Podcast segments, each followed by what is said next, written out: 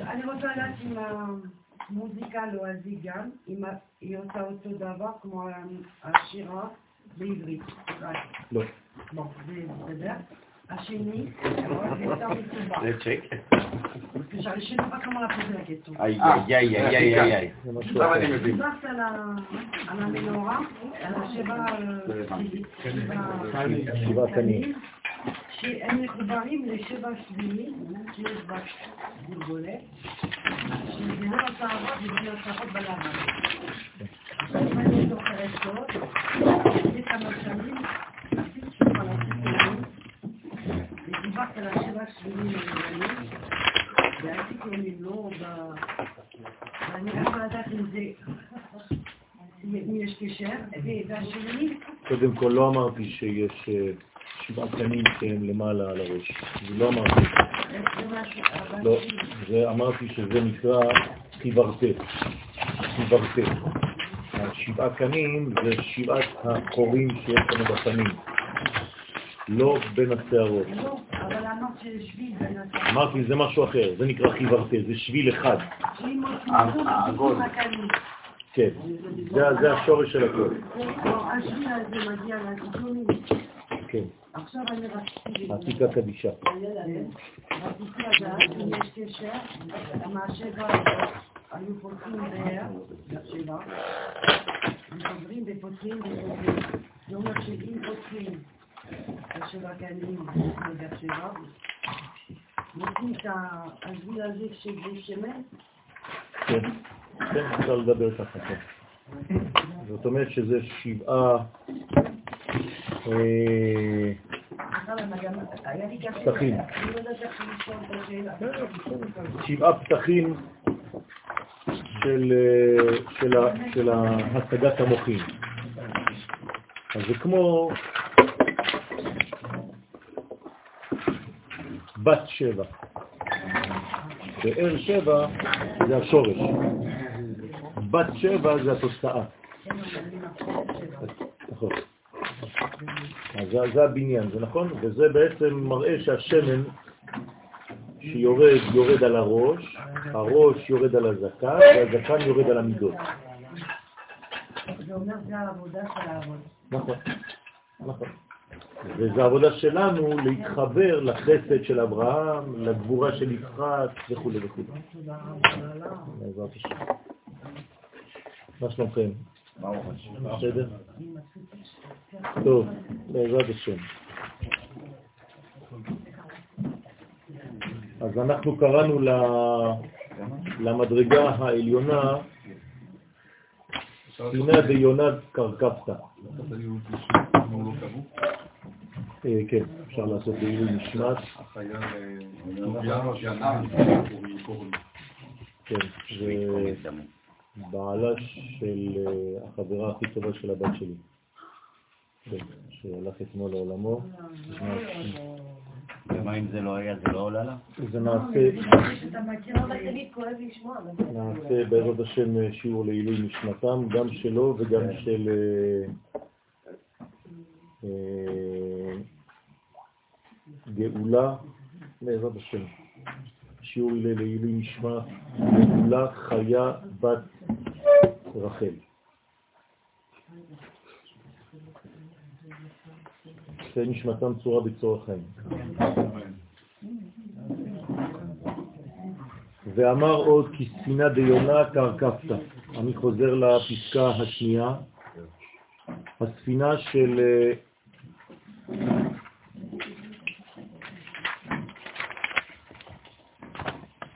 שהיא כאן בעצם רמז לגולגולת המקיפה את המוח. והיא מקום משכן נשמת המלכות הנקראת יונה. היונה כידוע יסוד המלכות, יונתי בחגבי הסלע בספר המדרגה. היונה היא תמיד בחגבי הסלע. זאת אומרת שהיונה נמצאת בגניזה, בסתירה, בסתר המדרגה. והעבודה שלנו זה לפתוח. הראיני נא.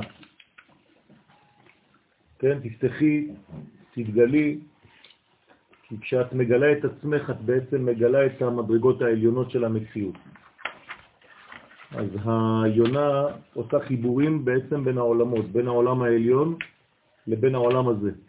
זה בעצם סוד השכינה, ולכן היא נקראת יונה. וכמה ממנן אית בהי ספינה דמנהיגין לה.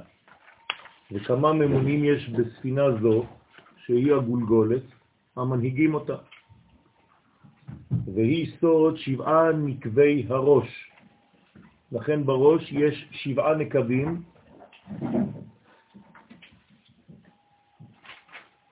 שתי העיניים, שתי האוזניים, שני הנחיריים והפה. ולכן הם נקראים נקבי הראש, שהם שורשים של שבע ספירות התחתונות, חסד, גבורה, תפארת, נצח, הוד, יסוד, מלכות, שבה. שבה. כן, של הגולגולת, של אותה ספינה. שני עיניים, שתי אוזניים, שני נחיריים ופה. הוא מפרש ואינון ודנין, עינין, חותמה פומה.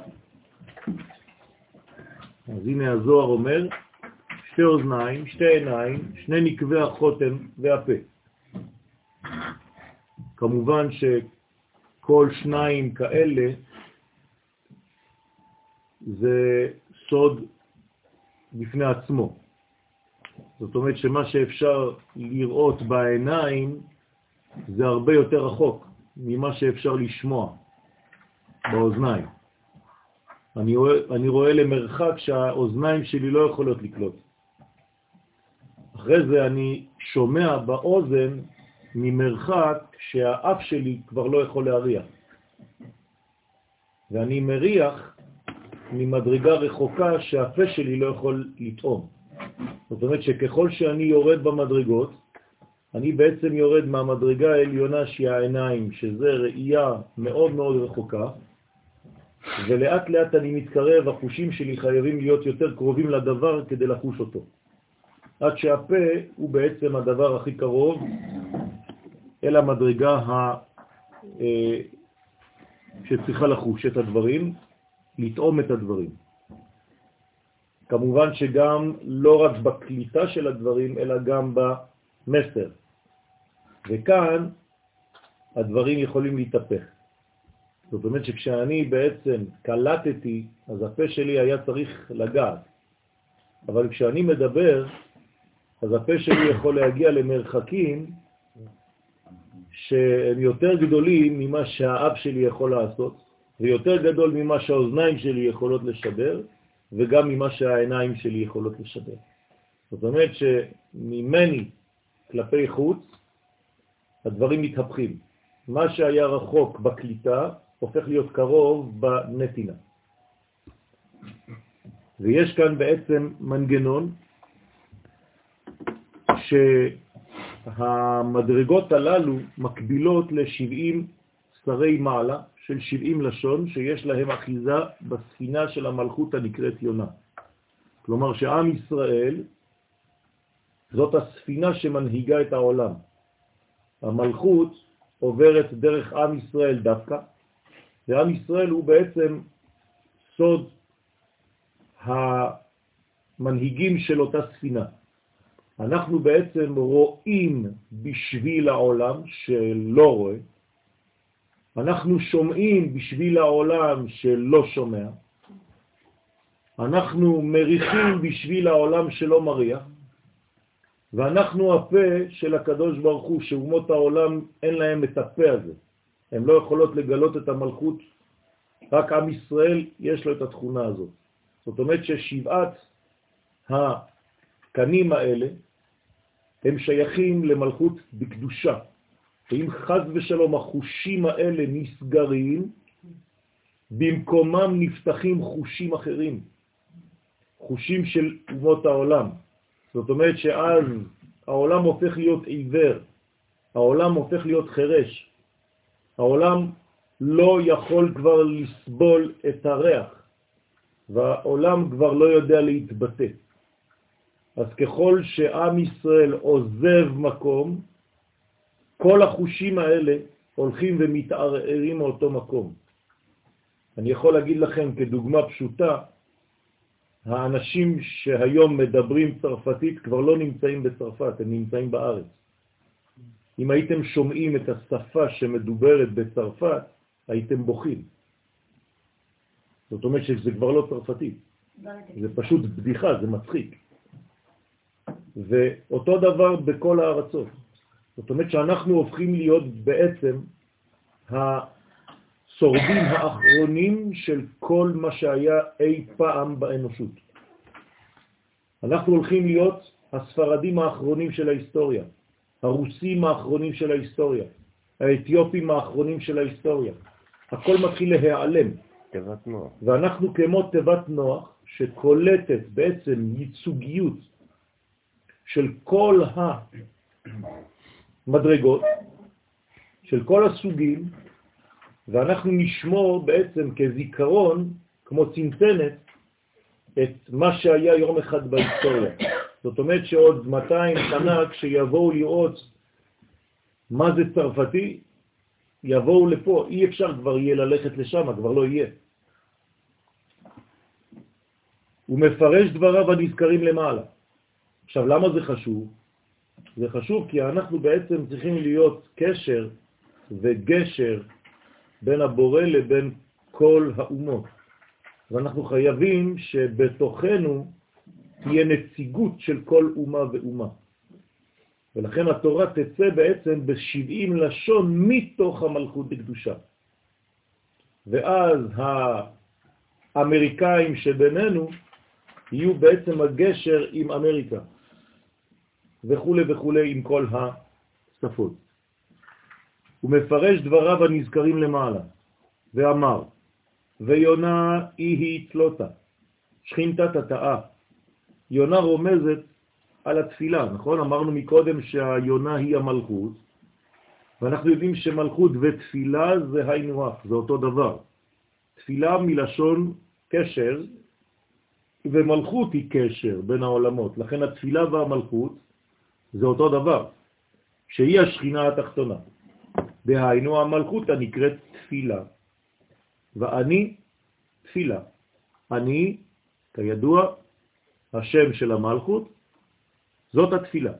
כלומר, הקשר בינינו לבין העולם העליון חייב לעבור דרך המלכות, זאת אומרת שאנחנו בעצם חייבים להיכנס אל העולמות העליונים במרכאות רק דרך המלכות הקדושה. אי אפשר להיכנס למקומות העליונים מבלי לעבור דרך השכינה, מבלי לעבור דרך המלכות. כמו שאמרנו כמה פעמים, שאומות העולם לא יכולות להתקשר לאלוהות אם הן אינן עוברות דרך המלכות של העולם, זאת אומרת עם ישראל. ואנחנו אותו דבר. מבחינתנו אי אפשר לעלות למדרגות הזכריות, כמו זעירנטי, אם אנחנו לא עוברים קודם כל דרך המלכות. לכן, כל פעם שאנחנו פותחים את הפה, אז אנחנו חייבים לגעת באישה. אדני שפתיי תפתח. אז כשאני פותח בעמידה, אני אומר, אדוני שפתיי תפתח, ופי יגיד תהילתך. אתה, הזכר. זאת אומרת שאני חייב לעבור דרך האישה כדי להגיע אל הזכר. מבלי לעבור דרך המלכות, כן, אני לא יכול להגיע לזעיר אנפין. וכמובן, אל הקומות העליונות.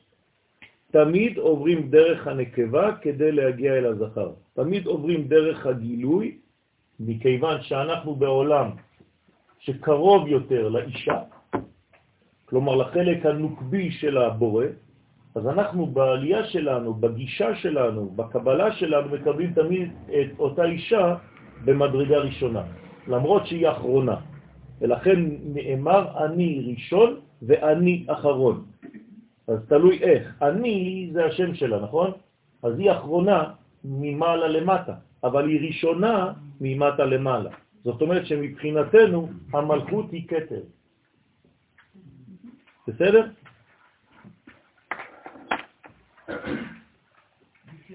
בסוד הכתוב, ואני תפילה, כן, בתהילים, קופטט. עכשיו, למה לא אני תפילה? למה ואני תפילה? כי אנחנו תמיד מחברים את המלכות עם זעיר אנפין, שהוא סוד ו'. אז כמו שאנחנו אומרים וזאת התורה, אז אנחנו גם אומרים ואני. הו' פלוס אני זה אירנפין פלוס מלכות, זאת אומרת קודשא בריחו שכינתה. זה תפילה, זאת תפילה. אם אין חיבור בין זעירנפין למלכות, אין תפילה, אין קשר, חז ושלום. והיא מבררת את הבירורים. למה דווקא היא? היא מסוגלת, בגלל שהיא קרובה לעולם התחתון, לרדת ולעשות בירורים למטה, כדי להחזיר אותם בערב שבת, כל ערב שבת, המלכות חוזרת אל עולם האצילות עם הבירורים שהיא עשתה במשך כל השבוע. וזה נקרא בעצם האוכל של שבת. מי שטרח ערב שבת יאכל בשבת. מה זאת אומרת טרח? לא רק uh, הדליק uh, תנורים ובישל. כאן הבישול הוא הבישול של העבודה שלנו. כל השבוע אנחנו מבשלים. בצורות רוחניות ובצורות גשמיות. אנחנו עושים ברורים בעבודה שלנו, בשכל שלנו, בבניין שלנו, זה נקרא בישול. ברגע שהכל בשל, אז הוא עולה בעצם לעולם האצילות. בשבת הוא נמצא בתוך עולם האצילות. בשבת אסור לצאת לרשות הרבים. יש גם קשר לטרח בגימטריה 608, כי יש גם מושג בראשי תיבות טרח פעמים. לא, זה משהו אחר, זה מדרגה אחרת. לכן יש כאן ברורים, והיא מבררת את הברורים על ידי תפילות בני ישראל. עכשיו, עיקר הברור זה התפילה. בתוך התפילה אנחנו עושים ברורים, כי התפילה מחולקת לכמה וכמה חלקים, עולם העשייה, עולם היצירה, עולם הבריאה ועולם האצילות. אז כל יום ויום, בכל תפילה, אנחנו בעצם מעלים את הברורים שאנחנו מלקטים, שומרים אותם במחסן, ובערב שבת כל הברורים של השבוע עולים. אז לכן, נשרה דהתפרנסת בה שכינתה אילה. כשהבירורים עולים, הם עולים אל המדרגה, כן, שהיא בינה. כלומר, המלכות נותנת לבינה, למדרגה העליונה. אז היא נקראת נשר, כשזאת נקראת יונה. בסדר? אז הנשר היא הבינה. אז לכן המלכות מפרנסת את הבינה. לכן הנשר שמתפרנס על ידי המן, זאת אומרת המים נוקבים, כל הבירורים, היא השכינה העליונה. אז גם היא קוראים לה שכינה, אבל היא שכינה עליונה. היא שכינה תחתונה והיא שכינה עליונה. תמיד יש לה זכר. הזכר של מלכות זה זעירנפין, הזכר של בינה זה חוכמה. דהיינו שהבינה המקבלת מלמעלה שפע פרנסה על ידי המלכות שעולה בה עם הבירורים בסוד מן. במילים אחרות, אי אפשר להגיע אל העולם הבא בלי ברורים. צריך ברורים כדי להיכנס לשם. שואלים אותך בכניסה, בשביל מה אתה בא? הבאת משהו? יש לך משהו לומר? עשית עבודה? אם אין לך מה לעלות, איך תיכנס? כלומר, המפתח כדי להיכנס לעולם הבא זה הבירורים שעשינו בעולם הזה. אם לא, אין מפתח, אז בשלום, אין כניסה.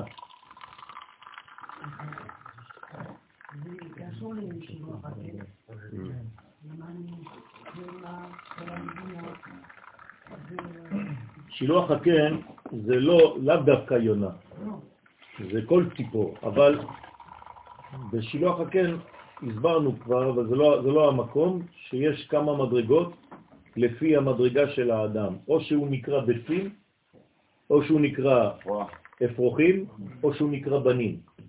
תלוי במה שהוא למד בעולם הזה. הבן ישחי אומר בדעת תבונה, שאדם שלא למד קבלה, אז לא נותנים לו להיכנס לגן עדן עליון. הוא לא יכול להיכנס לשם, כי הוא לא עשה שום בירור בעולם הזה. הוא דומה יותר לבעל חי ולא לבן אדם. אם הוא למד משנה, המשנה מכונה בשם אה, אפרוחים, והקבלה מכונה בשם בני אדם, ולכן צריך ללמוד אה, את כל המקצועות של התורה, כדי להיות כן, עם מקום בעולמות העליונים. אני לא מדבר רק אחרי שמתים, כן? אני מדבר בעודנו חיים. כלומר, אדם שרוצה לגעת בעולמו, כן, כאן במציאות, בעולם הבא, כלומר שיפתחו לו שערים של סודות, הוא חייב לעשות ברורים של אדם, לא רק של בעלי חיים. כלומר, הוא חייב ללמוד לימוד די פנימי, שמאפשר לו לעלות לקומות הללו, שיפתחו לו את השערים. אז שם הביטוי הוא חריף מאוד, כן? שולחים אותו מגן עדן עליון ואומרים לו, כן, איך אומרים לו בשיר השירים? אם לא תדעי לך היפה בנשים, צאי לה. ורדי, כן, בעקבי הצון, בעקבים, כי את בעצם היית שמה של הצון. כלומר, תחזרי לעולם הזה בגלגול ותתחילי מחדש את כל הבניין כדי לעלות למדרגה של אדם, אם לא, את לא יכולה להישאר פה. ואז אחר כך היא ממשיכה מלמעלה, ברגע שכל הבירורים האלה עלו, אז היא ממשיכה מלמעלה, הרי היא, הבינה, מקבלת את הבירורים. מה היא עושה איתם? היא מעלה אותם גם כן לעוד מעלה, לרום המעלות, נכון? עכשיו, מרום המעלות, מה עושים? ברגע שיש ברורים שעלו, זה כמו עדים שעלו מן הארץ, זה הופך להיות גשם, נכון? איך יורד גשם? עדים שעולים מן האדמה, מהחום, אז הם מים נוקבים, עולים, עולים, עולים, והופכים להיות עננים שמורידים גשם. אז בעצם איפה בא הגשם? מהאדמה. זאת אומרת שבעצם כל השפע שיורד מלמעלה הוא בעצם תגובה של מה שבנינו ממטה למעלה. ולכן זה כמו אור חוזר. אנחנו קוראים לזה אור ישר. זאת אומרת שיש בניין שתלוי במעשיהם של התחתונים. אני לא מדבר על חיות העולמות, על הבסיס, אני מדבר על המדרגות העליונות של הולדות נשמות חדשות, של תיקונים גדולים, של השלמת בריאת העולם, אשר ברא אלוהים לעשות. עשייה מלשון תיקון, על זה אני מדבר. אז לכן זה צריך לבוא מלמטה, וכל מדרגה נותנת למדרגה שמעליה, ומדרגה נותנת למדרגה שמעליה, ואז יש קשר בין כל העולמות, ואז הצינור חוזר ומשפיע על כולם עד שהוא משפיע גם לאותה דמות אנושית, לאותו אדם שעשה את הבירור הזה. ולכן, כשזה יורד, זה לא יורד סתם, זה יורד במדרגות יותר גדולות ממה שהיה קודם. זאת אומרת שכשזעיר אנפין הוא קיבל מהמלכות, נכון? אז הוא העלה את זה לבינה. כשהוא יקבל זה כבר נקרא מוחין. ולכן, ואז אחר כך היא ממשיכה מלמעלה, מוחין דגדלות.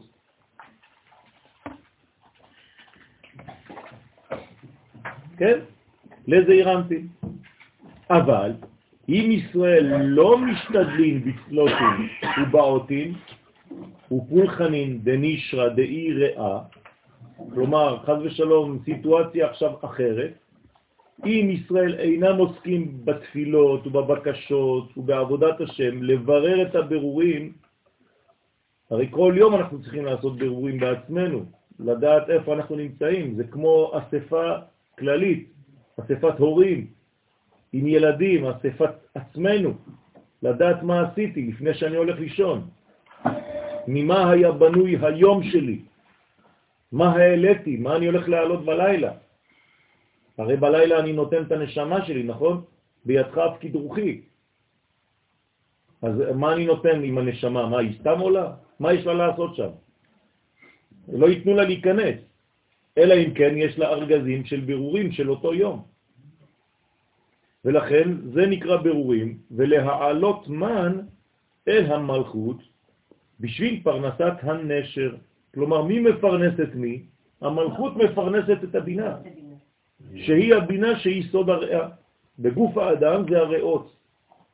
כן? הריאות זה הבינה שלנו, ולכן זה כמו רדיאטור ששומר על הלב, והלב בפנים זה הבינה, בינה ליבה, שאז גם הבינה אינה יכולה להמשיך מוכין דגדלות, זה אירנטי, חז ושלום, אם אין עליית מן, אז אין ירידת מוכין, אז האדם חי, אבל אין לו מוחין דגדלות. הוא חושב שהוא חי, אבל זה חיות מינימלית, זה חיות במדרגה מאוד מאוד קצרה, מצומצמת, של מינימום חיים, זה לא חיים אמיתיים. חיים זה לא אחד או אפס, כן? זה לא חיים. מ-0 עד 1 יש מיליארדים של מדרגות. אז יש אנשים שחיים יותר ויש אנשים שחיים פחות, בתוך החיים עצמם. בעצם זה מנגנון כפול. הנשמה עולה כדי לקבל, אבל גם כדי לתת. על מדרגות... כן, אמרתי שהיא ראשונה. על שני נכון. מדרגות שונות, כאילו יש פה את הקבלה ויש פה את הנתינה נכון, בסופו של דבר. נכון. עכשיו כל אחד עושה את הבירור שלו. כן. הוא מביא עדים שלו. נכון. של הכלל שלו. נכון. הוא מקבל אור חדש? כן, בוודאי. כל פעם שמעבירים אור אחד, הסברתי פעם שעברה, אנחנו מקבלים פי 19. כן. כן, נכון. אבל זה אור חדש שחוזר. זה אור שהוא בעצם מדרגה, הרי מה זה לעלות מן? זה לבנות כלי. זה נקרא עליית מן. עליית מן זה בניית כלי, אז לפי הכלי שאתה בונה, ככה אתה תקבל. אם הכלי שלך יותר גדול, אתה תקבל אור יותר גדול. יש אור, כשעולים יש אור חוזר. יש גם אור חדש. זה אור חדש, כי כל פעם שאני מקבל... אה, שבוע שעבר קיבלתי עד לפה. השבוע אני מקבל עד לפה, זה בוודאי אור חדש. זה השגה חדשה. בסדר? זה נכון שגם כולל אינפורמציה, ככל שאנחנו לומדים, נגיד אנחנו אפילו, או שכל אחד. אז, אז זה, עולה, זה עולה, ואחר כך יכול להיות שילד נולד, הוא כבר, הוא כבר קיבל את זה בלי ללמוד, כאילו, אם להגיד ככה, קצת... אה, ברגע שאנחנו עושים מאמץ, כן, משתדלים לבנות מדרגה, אנחנו יכולים לקבל כבר, כשאמרתי פי 19, מה זה פי 19? לא ייתנו לך בדיוק מה שאתה בנית, נותנים לך יותר. כלומר, הקדוש ברוך הוא לארג', הוא הרבה יותר נותן לך ממה שהכלי שלך בכלל יכול להכיל. אבל אפילו לא לנו, לאחרים זה אותו דבר, אנחנו זה עם ישראל. זאת אומרת שכשאני עושה עבודה, אם אני עושה עבודה רק לעצמי, אז אני מצמצם את היכולת שלי. אם העבודה שלי היא מחשבתית בשביל האומה כולה, אז מה שאני הולך לקבל זה לא כלי כזה ולא כלי כזה, זה אונייה. אין. זה, זה אין סוף. זאת אומרת שככל שאדם הוא גדול, זאת אומרת שהוא אוהב יותר את עם ישראל, הוא כולל יותר את עם ישראל בתוך הפנימיות האישית שלו. הוא הופך להיות אדם כללי, רב כללי, ולא רב פרטי בשביל השכונה של עצמו. ולכן ככל שאדם כולל יותר, אז הוא מקבל יותר, ייתנו לו יותר. אדם שעלה לסנהדרין, אתם חושבים שהוא ברמה להיות בסנהדרין? לא. אף אחד לא ברמה לעלות בסנהדרין. אבל ברגע שהוא נכנס לסנהדרין, הקדוש ברוך הוא גורם לו בלילה הראשון, שהוא הולך לישון, שלמחרת כשהוא קם, יש לו כבר מדרגה של סנהדרין. זה פשוט פלא. זאת אומרת, אדם שהולך לשרת בקומה עליונה שהיא גדולה עליו, הוא יקבל את מה שהוא צריך כדי לפעול שם. מרדכי. כן? זאת אומרת שזה פלא. למשל, אני שואל את עצמי, מי אני בכלל כדי לבוא ללמד פה? ברגע שאני מתחיל ללמד, אז הקדוש ברוך הוא נותן לי אפשרות ללמד. זה, זה פלא. זה לא בא ממני, זה לא מהלימוד שלי לבד. זה הרבה יותר מזה. בגלל שאני משתדל לעשות משהו בשביל העם שלי. בסדר? אז זה כבר כלים אחרים, לכן זה אורות אחרים בכלל. זה הסיפור של, של ההגדה של פסח, שהרי אה, הלכתי לישון והתעוררתי עם זקן לבן. נכון, הרי אני כבן 70 שנה. 77 כפול 10. נכון, נכון. זאת אומרת ש... עם שערות הלבנות שדיברנו כן, עכשיו. כן, כן, כן, כן. הקדוש ברוך הוא מזרז תהליכים בשביל אדם שמשתדל עבור עם ישראל. אוקיי? לכן המשיח יקבל אורות גדולים מאוד, בגלל שהוא בעצם בא בשביל עם ישראל כולו. ונמצא זעיר אנפין רק בבחינת מוכין יניקה, שהם שמות אלוהים, בחינות דינים. זאת אומרת שזעיר אנפין בהתחלה זה דינים, זה נקרא מוכין אלוהים ולא מוכין הוויה. מוכין אלוהים זה מוכין קטנות. מוכין דהוויה זה מוכין דגדלות. אז כשהוא מתחיל את הפונקציה שלו הוא קטן. ולאט לאט הוא תופס מקום, כמו בכל עבודה, נכון? אתה נכנס למפעל, בשנה הראשונה אתה לא יודע בדיוק לאן אתה הולך, ולאט לאט אתה תופס את מקומך שם, והופך להיות uh, רציני שם. אז זה נקרא מוכין דגדלות. אז בהתחלה הוא דינים, הוא מצומצם, ואז מיד וי' כ' ו' כ' ואדוני הטיל רוח גדולה אל הים. תשימו לב. זאת אומרת, מדברים עכשיו על יונה. הזוהר עכשיו הפך את היונה ציפור ליונה האיש. בסדר? תוך כדי, הוא התקדם. זאת אומרת שהיונה ציפור, היא כבר עכשיו התלבשה באיש שנקרא יונה, והאיש שנקרא יונה, מי הוא בעצם? נביא, שליח. השכינה. רק שהתורה מדברת כסיפור. זאת אומרת שלפעמים השכינה, כן, אם אנחנו לא עושים את העבודה, אז מה אנחנו עושים? כאילו בורחים מהאחריות. כמו שיונה ברח מהאחריות שלו להיות נביא. אבל היונה בסיפור הקדום היא גם חזרה, וחזרה. נכון, אז אותו דבר, גם יונה הולך וחוזר. כן, בעל כורחו. אז והשם הטיל רוח גדולה, מה זאת אומרת שהשם, עכשיו אתם רואים שי' כו' כמופיע, כן, והוא, מה הוא עושה? הוא מכניס רוח גדולה על הים. בהתחלה כתוב, ורוח אלוהים מרחפת על פני המים, ועכשיו זה ורוח י' כו' מרחפת על פני המים. זאת אומרת שהעולם מתחיל במוחין דקטנות, ולאט לאט הוא משתכלל. פירושו דאי רוח שערה, אז זעירנפין הוא בבחינת רוח שערה, סוער על הים, שהיא המלכות. זאת אומרת שעכשיו זה גורם למלכות זעזוע, כי יש אור גדול מאוד שמגיע.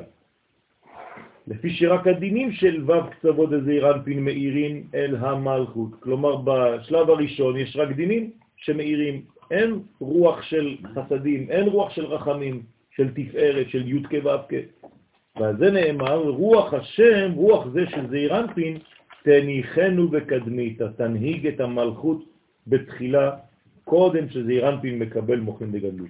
זאת אומרת שהקדוש ברוך הוא צריך להביא רוח מקומה אחרת, כדי להרגיל את זעירנפין לקבל את המוחין מהקומה הזאת של הי' כו' בסדר? זה נקרא הכשרת הכלי, כמו ביאה ראשונה שדיברנו עליה כמה פעמים.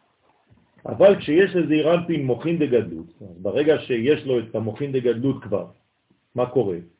מאימא, כן? כשהיא חוזרת, אמרנו שהיא חוזרת עם מוכין דגדלות, נכון?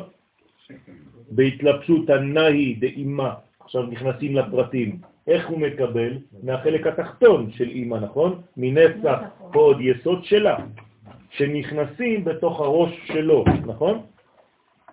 היא מתלבשת בתוכו. אז מה קורה עכשיו? אז הרוח שבא אל הים, שהוא המלכות, כן? הוא רוח דנשיב בכנפי נשרה. אז עכשיו זה כבר, בהתחלה זה היה רוח שערה כזאת, למרות שזה היה י' כו' אבל עכשיו זה מתחיל להירגע. למה? זה רוח דנשיב בכנפי נשרה, זה כבר רוח שנושבת, כן? בכנפי הנשר, בכנפי ה... מה זה הכנפיים של הנשר? הנשר זה בינה. מי הם הכנפיים של בינה? נצח הוד יסוד, זה הכנפיים שלה. לכן זה אור שנושף מנצח הוד יסוד שנקראות כנפיים של הבינה ואימה, זה נקרא כנפי נשר, וזה זורם על, מתלבש בתוך זה אירנפין, בתוך הזכר. בראש שלו. זאת אומרת, נצח בצד ימין שלו, הוד בצד שמאל שלו, ויסוד בדעת שלו. כן? זאת אומרת שאם היינו מציירים בעצם, היינו יכולים לראות כאילו אימא, כן? והבן שלה נמצא פה.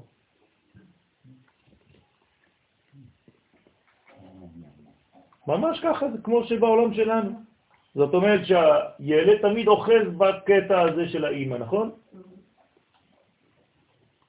למה? כי כאן היא בעצם, כאן זה המעבר שלו. גם מכאן הוא יצא.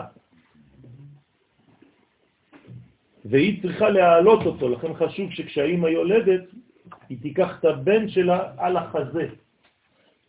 כלומר, היא מעלה אותו מיד כדוגמה של מה שהוא צריך לעשות במשך החיים.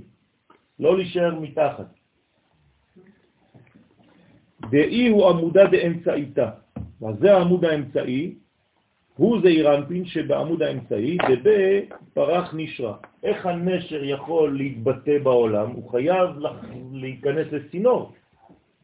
אז הוא חייב להשתמש בזעיר אנפין קודם כל.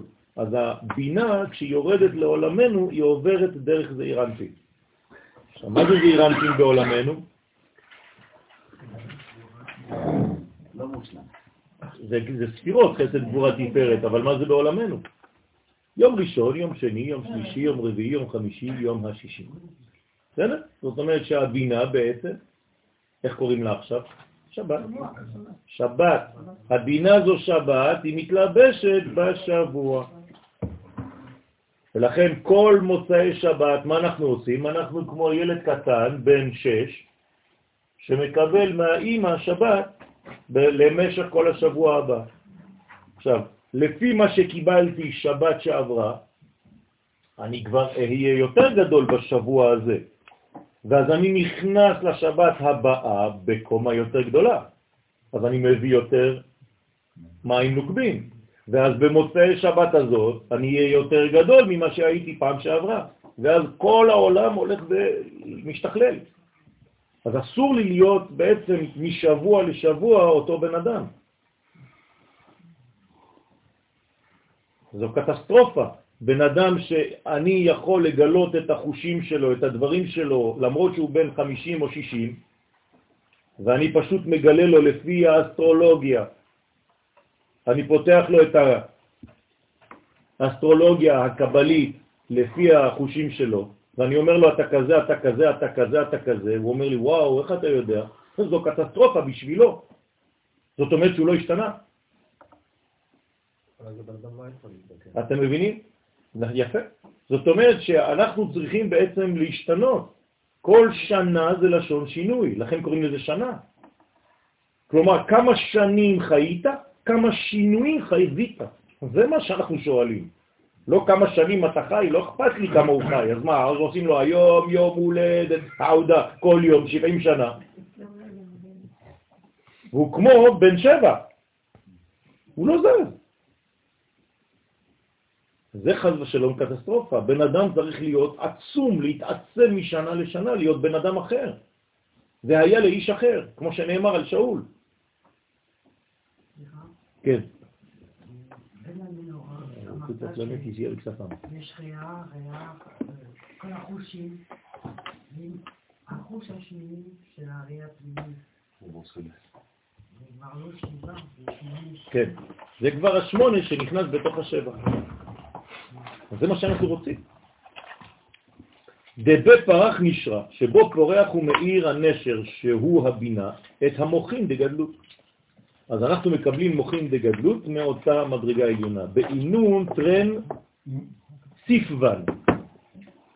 מה זה סיפוון? שפתיים, בארמית, נכון? בשתי השפתיים. עכשיו, מה זה השפתיים? השפה העליונה היא נצח, נצח והוד. בסדר? איזו שפה זזה?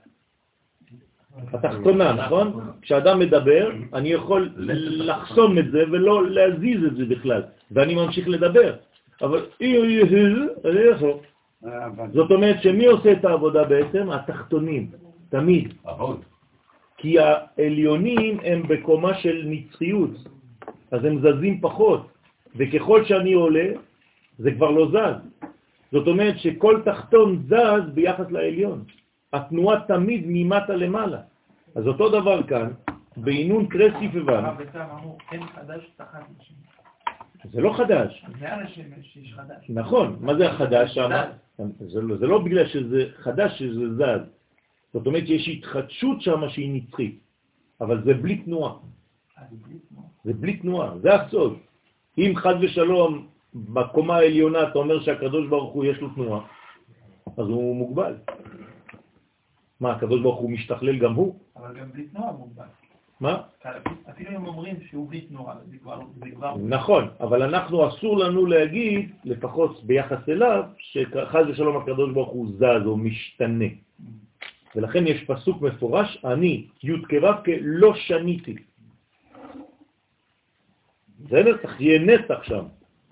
כמו היקום. יפה, לפי הקבלה לא זזים בזמן העמידה. נכון? רק בקריאות. כן, רק בקריאות מתכופפים, אבל לא עושים ככה. בסדר? נכון? נכון, יותר תנועה, יותר למטה. לכן, זה כמו מלך. לפני שהוא מלך, הוא רץ ממקום למקום, נכון?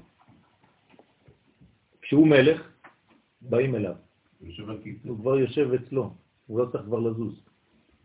נכון? הרבנים הקטנים רצים, משתוללים ממקום למקום. הרבנים הגדולים כבר לא זזים. כולם באים אליהם. אז רגע, סנדק זה גם מלך? מה? סנדק זה גם. מלך? זה מלך לשעתו. צריך- אה, יפה, אהבתי. אבל הוא צריך לעשות פוקט בשביל לא. טוב, אם זה בשביל להגיד בדיחות, אז אנחנו... טוב. זה- זה- זה... נכון, זה בגלל שהוא שופט. אני מדבר על מלך עכשיו. נכון, אבל זה שופט, לא בחינה. אני מדבר על, על, על אה, מדרגה. מבחינת מלך לא זז. מבחינת שופט, כן. בינום טרים סיפבן בשתי שפתיים שהם סוד נצח והוד. והיסוד כלול ביניהם. מלבישים את על המוחין דזעירנטים. ולכן היסוד בין הנצח וההוד כדי להלביש, כן, מוחין על זעירנטים. ואמר, רוח דנשיב בכולהו, הרוח של המוחין דגדלות, הנושב בכל הספירות של זעירנטים, דא הרוח דחותמה. זה הרוח הבא מן החותם.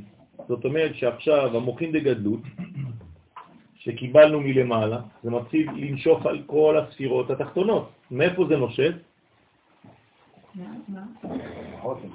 מהאף, מהחותם, מהמחיריים. בסדר? זאת אומרת שיש עכשיו מדרגה שהחותם נושף את המדרגות על המדרגות זה התחתונות. שזה כבר המדרגות הכי תחתונות של העליונות. לא הכי, אבל נכון, כמעט. נכון, נכון. שזה זאת כאילו עד היסוד, נכון. ואחרי זה המלכות המנוע, זה ה... נכון. עכשיו, איך זה, אם תסתכלו על התנועה, התנועה היא בעצם אה, משולשת, נכון? זו תנועה כזאת. זה משולש אחד גדול. למה? לכן תשימו לב שהזוהר, בניגוד למה שאני אמרתי לכם, התחלתי בעיניים, הוא התחיל באוזניים. נכון? אז זה לא שאני טעיתי או שהוא טועה, חז ושלום. זה שתי גישות, אני לא רוצה להיכנס עכשיו, מי יותר גבוה. יש חכמים שאומרים שהאוזניים גבוהות מהעיניים, ויש חז"ל שאומרים שהעיניים יותר גבוהות מהאוזניים. לא ניכנס עכשיו למחלוקת הזאת. הזוהר כאן גורס, אוזניים תחילה. למה? כי המרחב בין שתי האוזניים יותר גדול מהמרחק בין שתי העיניים. והמרחק בין שתי העיניים יותר גדול מהמרחק בין שני הנחיריים. והמרחק בין שני הנחיריים יותר גדול מהמרחק שבפה. זאת אומרת שאנחנו הולכים ומצמצמים את כל הכוחות למדרגה אחת. כלומר, בתוך הפה יש את כל המנגנון שהיה מאוד מאוד מאוד רחוק בין נקודה אחת. בסדר? לכן, אם אני למשל תופס רק את האוזניים, האוזן הימנית שלי היא כמו אור מקיף ביחס לאוזן השמאלית שלי שהיא אור פנימי. בסדר? כלומר, האוזן הימנית יותר גבוהה מהאוזן הפני, השמאלית שהיא פנימית, שהיא יותר נמוכה. אותו דבר בעיניים. בפה הכל ביחד. ולכן הפה הוא בעצם המדרגה הראשונה שנקראת עקודים. הכל במדרגה אחת. אבל בפה יש מעלה ומטה. בסדר? סליחה? בפה יש מעלה. בתוך הפה עצמו, אבל זה כבר מנגנון אחד. הוא אחד ביחס לכל הקודמים. נכון, נכון. זה הרוח הבא מן החותם, דהיינו מן הבינה שיש בו שם סתג כמספר חותם. אז לכן, אם תיקחו את המילה חותם, שזה אף, כן? אז כמה זה בגמטריה? 8 ועוד 6 ועוד 9 ועוד 40. כמה יוצא בסך הכל? 63, כמו שם סג שזה בינה. זאת אומרת שהבינה, האור שלה משתמש בחותם, באף, שהוא פה, כן? זה האף. פה העיניים ופה האוזניים, נכון? כדי להביא את האור לעולם הזה צריך להשתמש בשם סג. זאת אומרת, כולם סג יחדיו. מה זה סג? זאת אומרת שהשם הזה הוא מסוגל להביא את העליונים אל תוך התחתונים. איך השם סג מופיע? ככה, נכון? י' כ' ו' כ'. מה, מה מיוחד בשם הזה? יש לו חלק משם אב, ויש לו גם חלק משם מה. ולכן הוא עושה את הקשר בין אב למה. כל זה זה שם אב. אם הייתי מחליף פה ביוד, זה שם אב. ואם הייתי מחליף את אלה באלפים, זה כבר שם מה. זאת אומרת שיש לו קצת מזה וקצת מזה. לכן השם הזה שהוא שייך לבינה, הוא נקרא שם סג, רק הוא בעצם מקשר בינו, בין החוכמה, לבין התחתונים. לכן הוא משתמש, יש לו קצת מזה וקצת מזה. הוא אינטרפז כזה.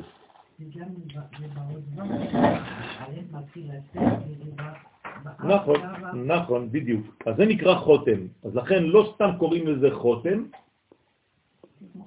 אלא ש... לא, חותם זה עם תו. חותם זה עם ט', וזה בעצם בגמטריה 63, כמו הבינה. זאת אומרת שהבינה חייבת להשתמש באף כדי לרדת לעולם הזה.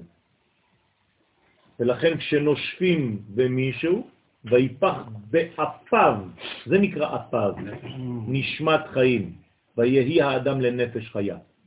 זאת אומרת שהקדוש ברוך הוא נופח מתוך האף. זה הבניין של האדם. זאת אומרת שאנחנו מקבלים בעצם את המדרגה הזאת, זה המוחים. ולכן האף, החותם, הוא מלווה את העליונים אל התחתונים, לכן קוראים לו לוי. בסדר? אז הלוי זה פה. אתם איתי או לא? אוקיי. באף, החותם זה הלוי, בסדר? מלשון ליווי.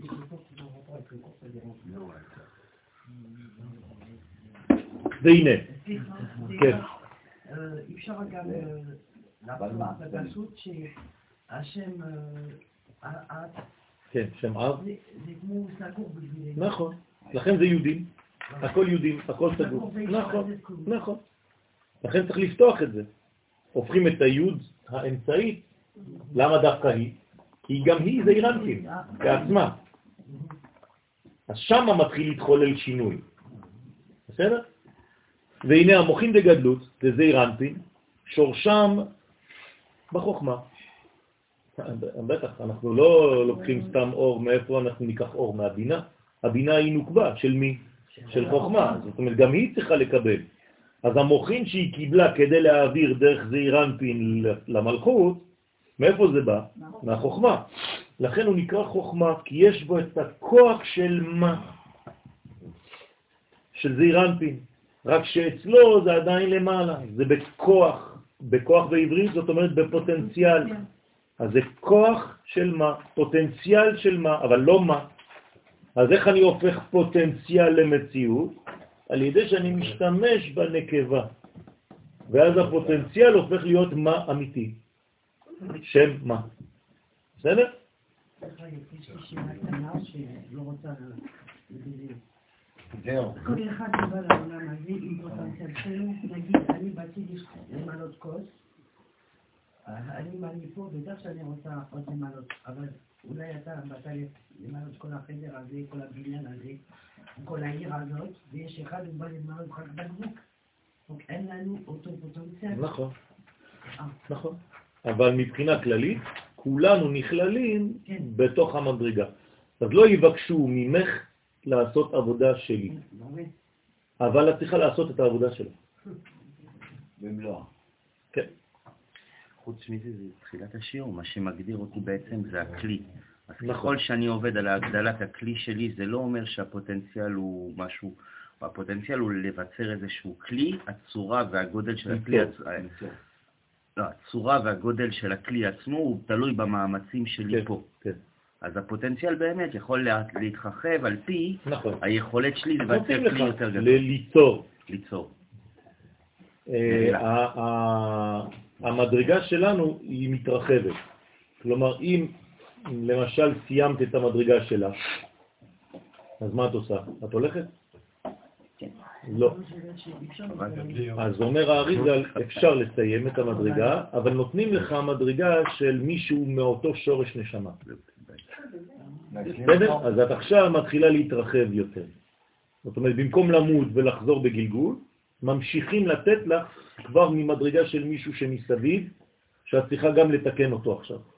כן, אבל אני לא... סליחה? ערבות הדדית. כן, כן, בדיוק. אני חשבתי, יותר פשוט זה יש ילדים, דוגמת ילד קטן. כן, כן. אתה רואה יש ילד, יש לו פוטנציאל גדול כבר, ויש מסכנים, זה קטן. נכון, נכון, נכון. אז הוא צריך לעשות לפי הפוטנציאל שלו. זה מה שאמר רבי זושה, לא ידרשו ממני למה לא הייתי משה רבנו, אבל יבקשו ממני אם הייתי זושה. בסדר?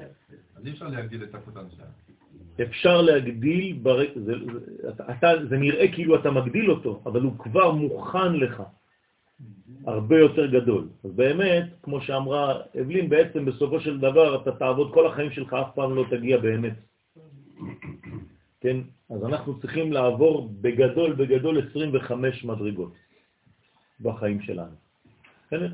של נפש, רוח, נשמה, חיה יחידה, כל אחת כלולה מנפש, רוח, נשמה, חיה יחידה, של נפש ושל רוח, של נשמה, של חיה ושל יחידה. 5 כפול 5, 25 מדרגות. בסדר? ואז מי שעבר 25 מדרגות מגיע למדרגה של משיח. בסדר? אז יש אנשים שהם בני 70 והם עשו רק נפש שבנפש הראשונה. כלומר, חסר להם 24 מדרגות, וגם זה אולי לא סיימו, חס ושלום. זה עבודות מאוד מאוד מאוד רציניות, שיש לך שינויי נשמה במשך החיים שלך בלילה. מחליפים לך את הנשמה. טוב, בוא נמשיך. והנה המוחין דגדלו דזירנטין שורשם בחוכמה שנמשך אל הבינה.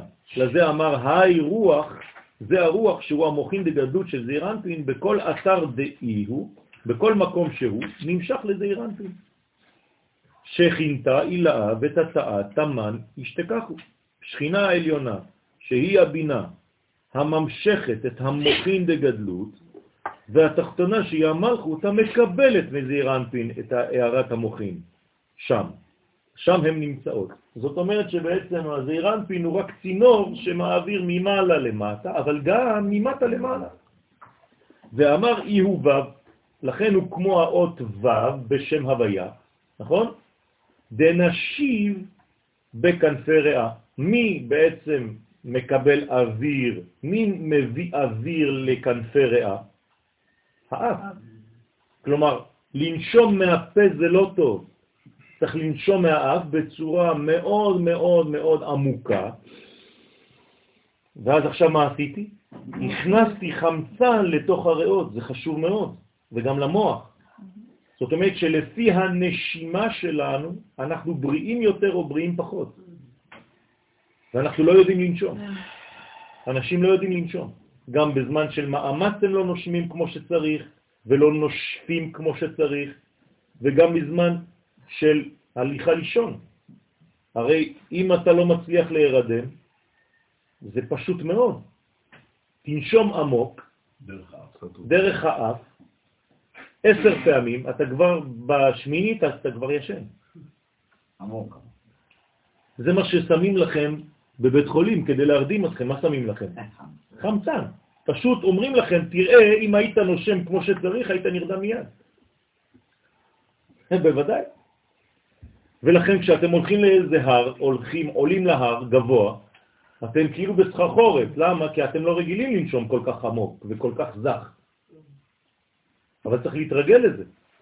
יש אנשים שבונים את מבנה הגוף שלהם רק בנשימות. יש תורה שלמה רק על הנשימה. אני יכול לפתח שרירים וגוף רק על ידי נשימה. ולדעת איך לנשום מהבטן, מהריאות, יש הרבה הרבה כוחות של נשימה. וככה בעצם נכנסת הנשמה. על כל נשימה נכנסת נשמה. ולכן נקרא כל הנשמה תהלליה. ואז אומרים לנו חכמים, אל תקרא כל הנשמה, אלא על כל נשימה אתה צריך להלליה. כי עכשיו אתה בעצם מכניס עוד יותר כוחות. אז תלמדו לנשום. אז הוא סוד ו' שנושב ועולה ומתגדל על ידי המוחין בגדלות.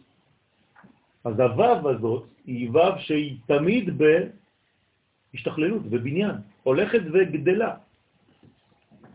כן? אז בהתחלה זאת ו' קטנה, ואז היא הופכת להיות ו' גדולה מאוד. מה זה ו' גדולה מאוד? ו' שחוזרת לי'. כלומר, מ-6, גמטריה ו', היא הופכת להיות 10. בעולם שלנו זה ילד שהופך להיות אבא. בסדר? אז זה נקרא גדלות. מה המודל של הילד? האבא. לכן האבא צריך לשמש מודל. הוא היוד ביחס לילד. הילד רוצה להיות יום אחד אבא. בסדר? אז לכן שבגדלות שבנהי דאימה, אז אותו דבר, הנהי דאימה, כאן כמובן אבא נותן לאימא, מאיפה הוא נותן לה? לא, מהיסוד, הרי הם בזיווג, נכון? היסוד שלו נכנס ביסוד שלה, נכון? אז הם מקבלים מהיסוד, כלומר, מאיפה היא מקבלת הבינה? מהחלק התחתון שלו. כמו שהיא נתנה לזעירנפין מהחלק התחתון שלה, היא קיבלה מבעלה מהחלק התחתון שלו, למרות שהוא נותן לה מהמחשבה, מאיפה בא הזרע? מהמוח, אבל מאיפה הוא עובר? מהיסוד. לכן הוא עובר מהיסוד שלו ליסוד שלה, ומהיסוד שלה, כן, לראש שלו, כי אין זיווג חז ושלום בין אימא לבן, נכון? אבל פה זה חוזר מהיסוד שלו ליסוד שלה. ולכן, על ידי מוחין דגדלות, שבנהי דאימא, שהם בחינת כנפי ריאה, אז אמרנו שם, הנצח עוד יסוד זה הכנפיים. בסדר? והליבה, ומזעירנטין מתפשט הערת המוחין למלכות העומד במקום הלב של זעירנטין. אז המלכות היא כמו הלב של זעירנטין. אז הוא נותן לה אל תוך הלב. ואמר עוד שעניין ההתחברות של הנרן של האדם, כלומר האדם מתחבר נפש, סליחה, הנפש רוח נשמה שלו, של האדם, איפה זה השורש שלהם? בבינה, נכון? הוא בזעיר אנפין ובנוקבה. הרי מה זה נרן? כמה מדרגות זה? שלוש, נפש, רוח, נשמה. אז איפה הנפש? במלכות. איפה הרוח? בזעיר אנפין. ואיפה הנשמה? בבינה. אז כשאני אומר נרן, נפש, רוח, נשמה, צריך לדעת שזה פה, פה ופה. בסדר? עכשיו, מי מכל המדרגות האלה כל הזמן בבקשה? אני רוצה. לא, הנפש. לכן נפש בעברית זה פירושו רצון. רוצה. האם יש את נפשך? בסדר. אנשים לא יודעים את זה, אבל בתורה לא כתוב האם אתה רוצה. כן. אם הנפש רוצה, נשאל את נפש הנערה. מה זאת אומרת? נשאל את רצונה. אז כשאני, יש לי נפש טובה, אני רוצה. מי שלא רוצה, הנפש שלו חולה, הוא חולה נפש. חס ושלום. הוא לא יודע לרצות כבר. אז מה עושים לבן אדם כזה? צריך לפתוח לו. את, פתח לו. זה העניין של הגדה של פסח, נכון? כי בפסח מה אנחנו מקבלים? מוחין. כל הסדר זה רק לקבל מוחין. מי שלא יכול לקבל מוחין, אתה יודע שהוא לא יכול לקבל מוחין, איך? הוא לא שואל. אם הוא לא שואל, זאת אומרת שהנפש שלו חולה. אז אתה צריך לפתוח לו מנגנון כדי שיתחיל לשאול. תשאלו. אז ארץ ישראל זה נפש. אז ארץ ישראל זה בבחינת, זה בחינת נפש של העולם, כן? שהרצון, נכון. והוא גם כן על ידי הרוח של זעיר אנפין, המחבר אותם. אז מי מחבר בין הנפש לבין הנשמה? הרוח, זעיר אנפין. בסדר? זה בעצם ההבדל בין המם לבין הנון. מה ההבדל בין המם לבין הנון? מם, של האלף זה... לא, מם פתוח. כן, כן, מם פתוחה. מה ההבדל ביניהן? שמתם לב שזה אותיות דבוקות באלף ב', נכון? המם היא אמצעית, היא המאוזנת. המם היא כמו, אה, שהיא רוצה להיעבר או משהו. להתעבר. נו. סופית.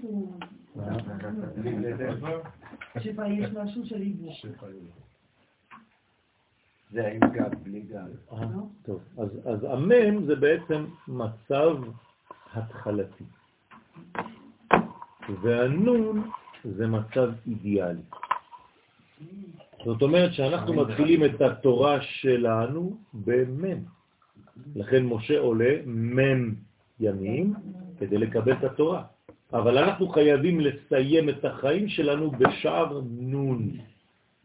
אז המם חייבת להגיע לנון. זאת אומרת שיש בעצם עשר מדרגות ממם לנון, מם זה 40, נון זה 50, לבנות בחיים. זאת אומרת שאני מתחיל את החיים שלי בתורה של פשט, זה נקרא מם, ואני חייב להגיע לתורה של סוד, והיא נון. וזה הבניין בעצם בין התורה שהיא אה, פשוטה, לבין התורה שהיא יותר עמוקה. וזה הבניין שלנו, לכן צריך להבין טוב טוב טוב על מה אנחנו עובדים כאן, על איזו בחינה אנחנו עובדים. אנחנו באים עם מם פתוחה, ואנחנו חייבים לסיים עם נון. זה נקרא מן. מה זה עליית מן? זה המם שעולה לנון.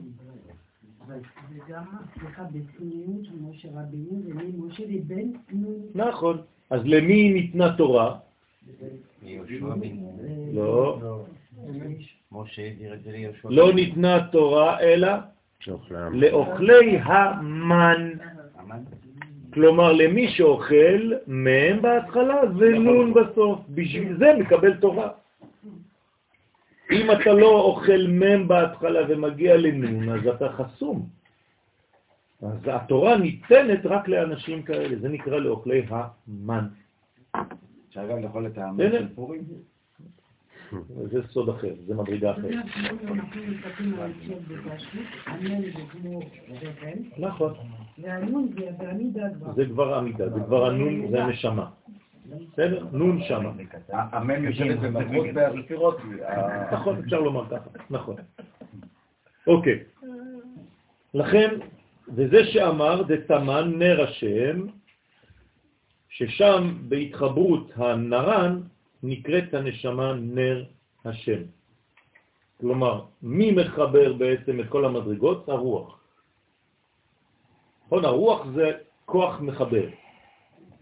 איך אפשר לקרוא לרוח בלשון אחרת? רווח. זה אותן אותיות. נכון, בעברית אני פשוט משנה את הניקוד, ובמקום לקרוא רוח, אפשר לקרוא לזה רווח.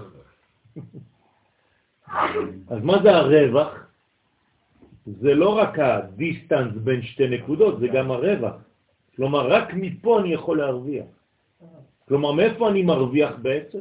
מהנקודות שמקשרות ביני לבינו. לא בו ולא בי. בן. זה נקרא בן. עכשיו, אם זה בן, זה זכר, מה הנקבה שלו? בינה. זאת אומרת, בין, בנקבה זה בינה. כלומר, הרווח הזה הוא בא מלמעלה, לכן הוא נקרא רוח. אבל הוא בעצם הרווח בין שתי מדרגות. ורק כשיש לי שתי מדרגות יש לי רווח, לכן אם אני לומד תורה עם מישהו, אני מרוויח. אם אני לומד תורה לבד, אני לא יכול למצוא את הרווח, כי אין רווח ביני לביני. אז חז ושלום כמו מיטוטה, כמו מוות. אבל אם אני לומד איתו, אז הרווח בינינו יוליד מדרגה אחרת, שלא הייתה בה ולא הייתה בי. מדרגה חדשה, נקרא שכינה ביניהם. זה הסוד. ולכן הרוח זה תמיד מה שמחבר בין מדרגות. זה הדבק הבלתי נראה בין שתי נקודות. תמיד יש רווח בין שתי נקודות. אתם יודעים כמה רווח יש בעולם שלנו? הרוב זה רווח, נכון? הרי אם אני לוקח את כל היקום ואני פשוט מקבץ אותו, אני יכול להעמיד אותו על זה. אתם יודעים את זה? מבחינה מדעית, אני לא מדבר עכשיו על קבלה. מדענים אומרים שאני יכול לקבץ את כל החומר של כל היקום ולהכניס אותו על הראש של הסיכה. אז מה זה אומר? שכל החומר הוא אוויר. אין כלום. אתם מבינים את זה? רמת הצפיפות. זאת אומרת, רמת הצפיפות שאנחנו חושבים שזה צפוף, זה לא צפוף בכלל. הייתי יכול, הייתי אמור להכניס את היד שלי מבעד לזה, למה זה לא עובר? צריך לחשוב על זה. יש פה רווח עצום. זאת אומרת שכל מולקולה פה היא כמו שני כוכבים בחלל. כמה רווח יש בין שני כוכבים? מיליונים של שנות אור, נכון? אותו דבר, פה המולקולה הזאת של פה וזאת שלידה, אומרים, וואי וואי, עד שאני אגיע לחברה שלי. ואני, כשאני רוצה להכניס את האצבע, אני לא יכול. אלא אם כן, לא. אתה מסוגל לפתח את זה, כלומר, אתה נכנס לעומק של ה... אם אני הופך להיות קטן, קטן, קטן, קטן, כלומר ענב מאוד. והאיש משה ענב מאוד. אם אני חושב שאני גדול, בחיים אני לא יכול לעבור. אבל אם יש לי צניעות, שאני יודע שכל מה שיש לי זה ממנו, אני הופך להיות יותר ויותר ענב, אני יכול גם לעבור דרך החומר. בסדר? אז הכל עניין של ענבה.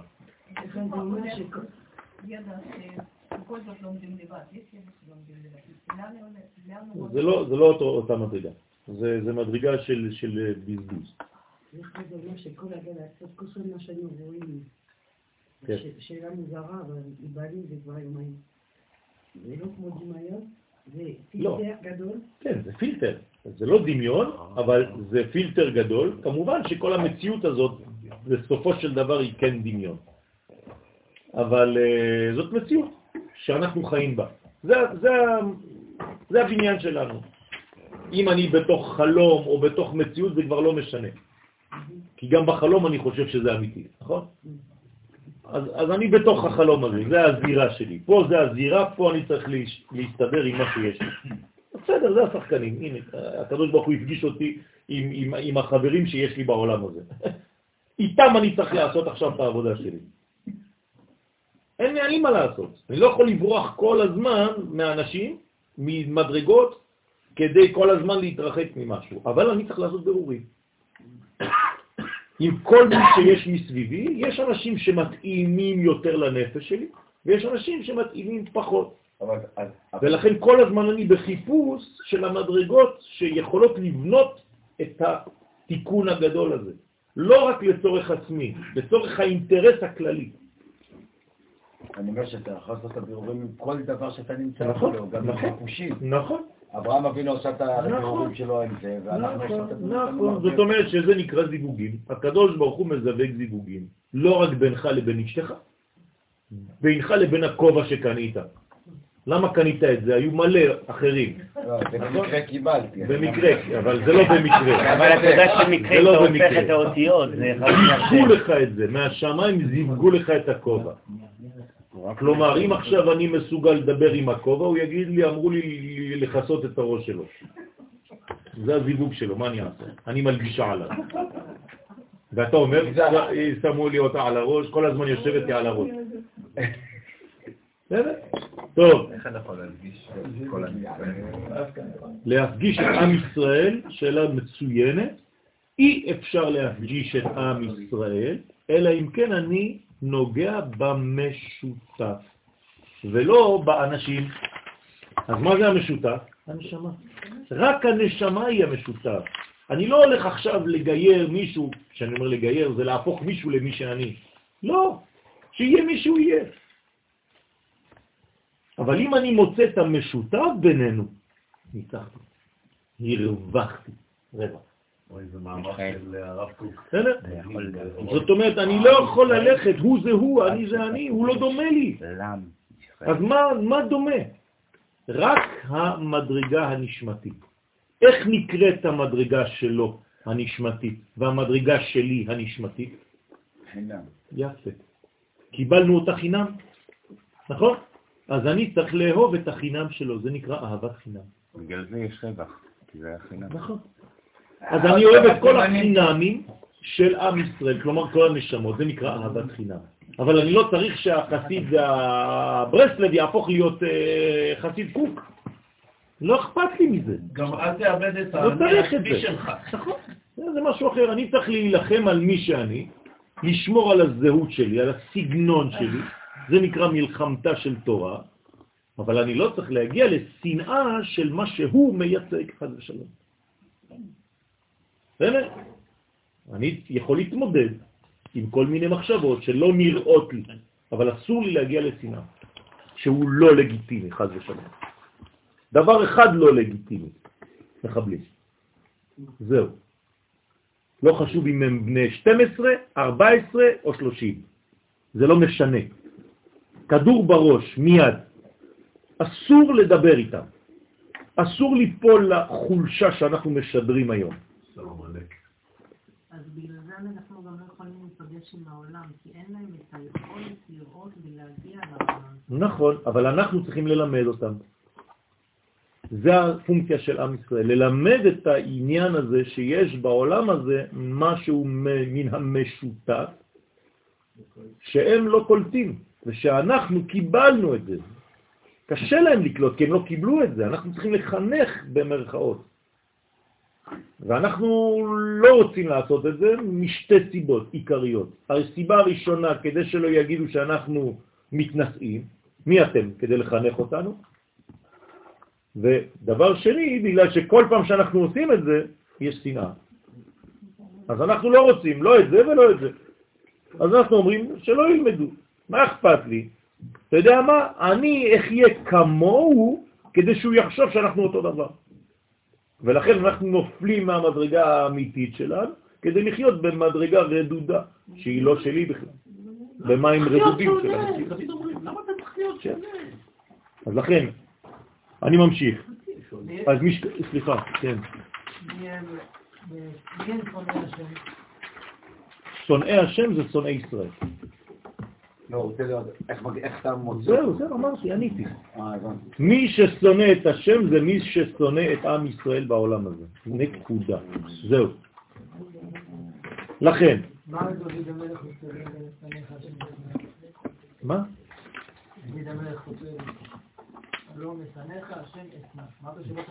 אמרתי, משנאי השם, זאת אומרת מי ששונא את עם ישראל. זה כן. אותו אני צריך לקנות. נכון. מה זה משנה? בוודאי. אם הוא מסנה, מה זה מסנה? מסניק בעברית מודרנית. הוא גורם שישנאו, אז הוא בעצם הופך להיות פה מוקש. עכשיו, אסנה זה לא אומר אני הולך להרוג, אני צריך לדעת מה אני עושה איתו. אבל מישהו אחר, אני צריך לחסל אותו, זה ב- ב- ב- פשוט. הוא מייצר את השנאה, במקום לייצר עדים. זה מה שאני אומר, הוא מייצר, לא קיימת. מסניק זה נקרא. או מאהיב או מסניק, היא לא קיימת מלמעלה. נכון. אז זה עניין של הרוח הוא משכנו של בכנפי ריאה, נפש בליבה, הנפש משכנה בלב, וכן הוא התקשרות. אז המשכן של הנפש בלב. זאת אומרת שכשאני רוצה משהו, זה בלב. מעניין, כי במקומות אחרים כתוב שהמשכן של הנפש בכבד, נכון? אז למה פה הזוהר אומר לנו שהמשכן של הנפש בלב? זה מדרגה אחרת. מה? מדרגה עליונה, יותר מיד יפה, זאת אומרת שעכשיו אני בעצם במדרגה משוכללת יותר. באתי במדרגה של כבדות, של כבד, ועכשיו אני הופך להיות במדרגה של לב. יכול להיות ירידה? כן. כן. למשל, אצל פרעה, ויכבד את ליבו.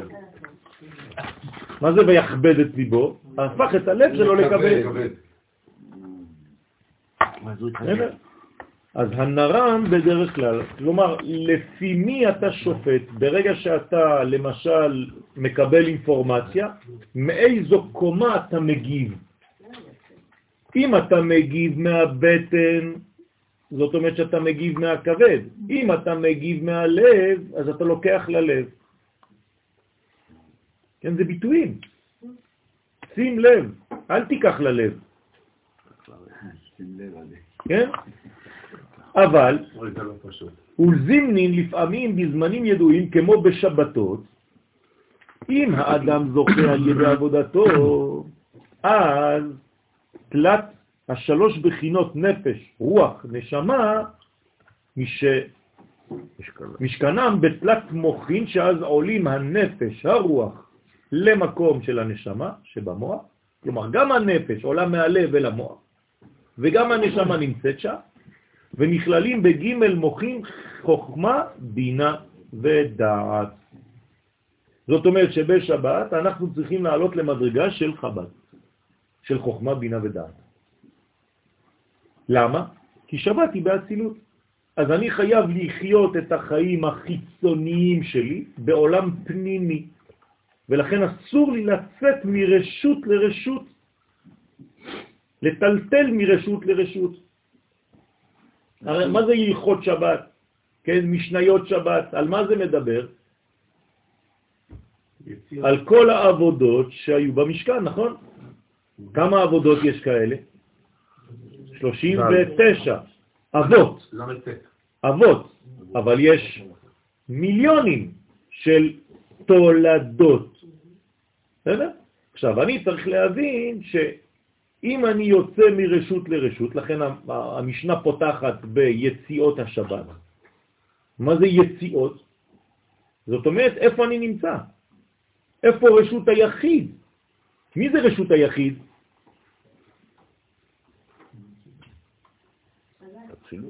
הקדוש ברוך הוא. הוא רשות היחיד. זה עולם האצילות. מה המידות של רשות היחיד בעולם שלנו? לא, מה, שבת? ד' טפחים. ד' טפחים על ד' טפחים על עשרה טפחים. בסדר? כלומר, מקום מושבו של משהו. כזה, דלת זה מלכות, לא? כן? ד' על ד' על עשר גובה. כלומר, אם אני נכנס לתוך קרטון שיש לו ארבע טפחים על ארבע טפחים והוא גובה עשרה טפחים, אני ברשות היחיד בתוך שבת. משם אני לא יכול להוציא אפילו את זה, אם אין עירוב.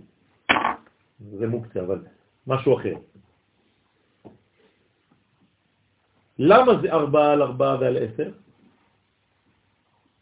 ארבע, ארבע זה העולם הזה ועשר זה המדרגות. זה פשוט שם הוויה.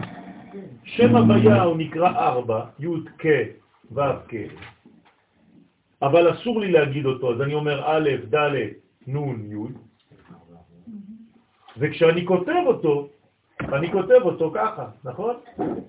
1, 2, 3, 4, 5, 6, 7, 8, 9, 10. אז זה 4 אותיות על 4 אותיות על 10 אותיות. זה רשות היחיד.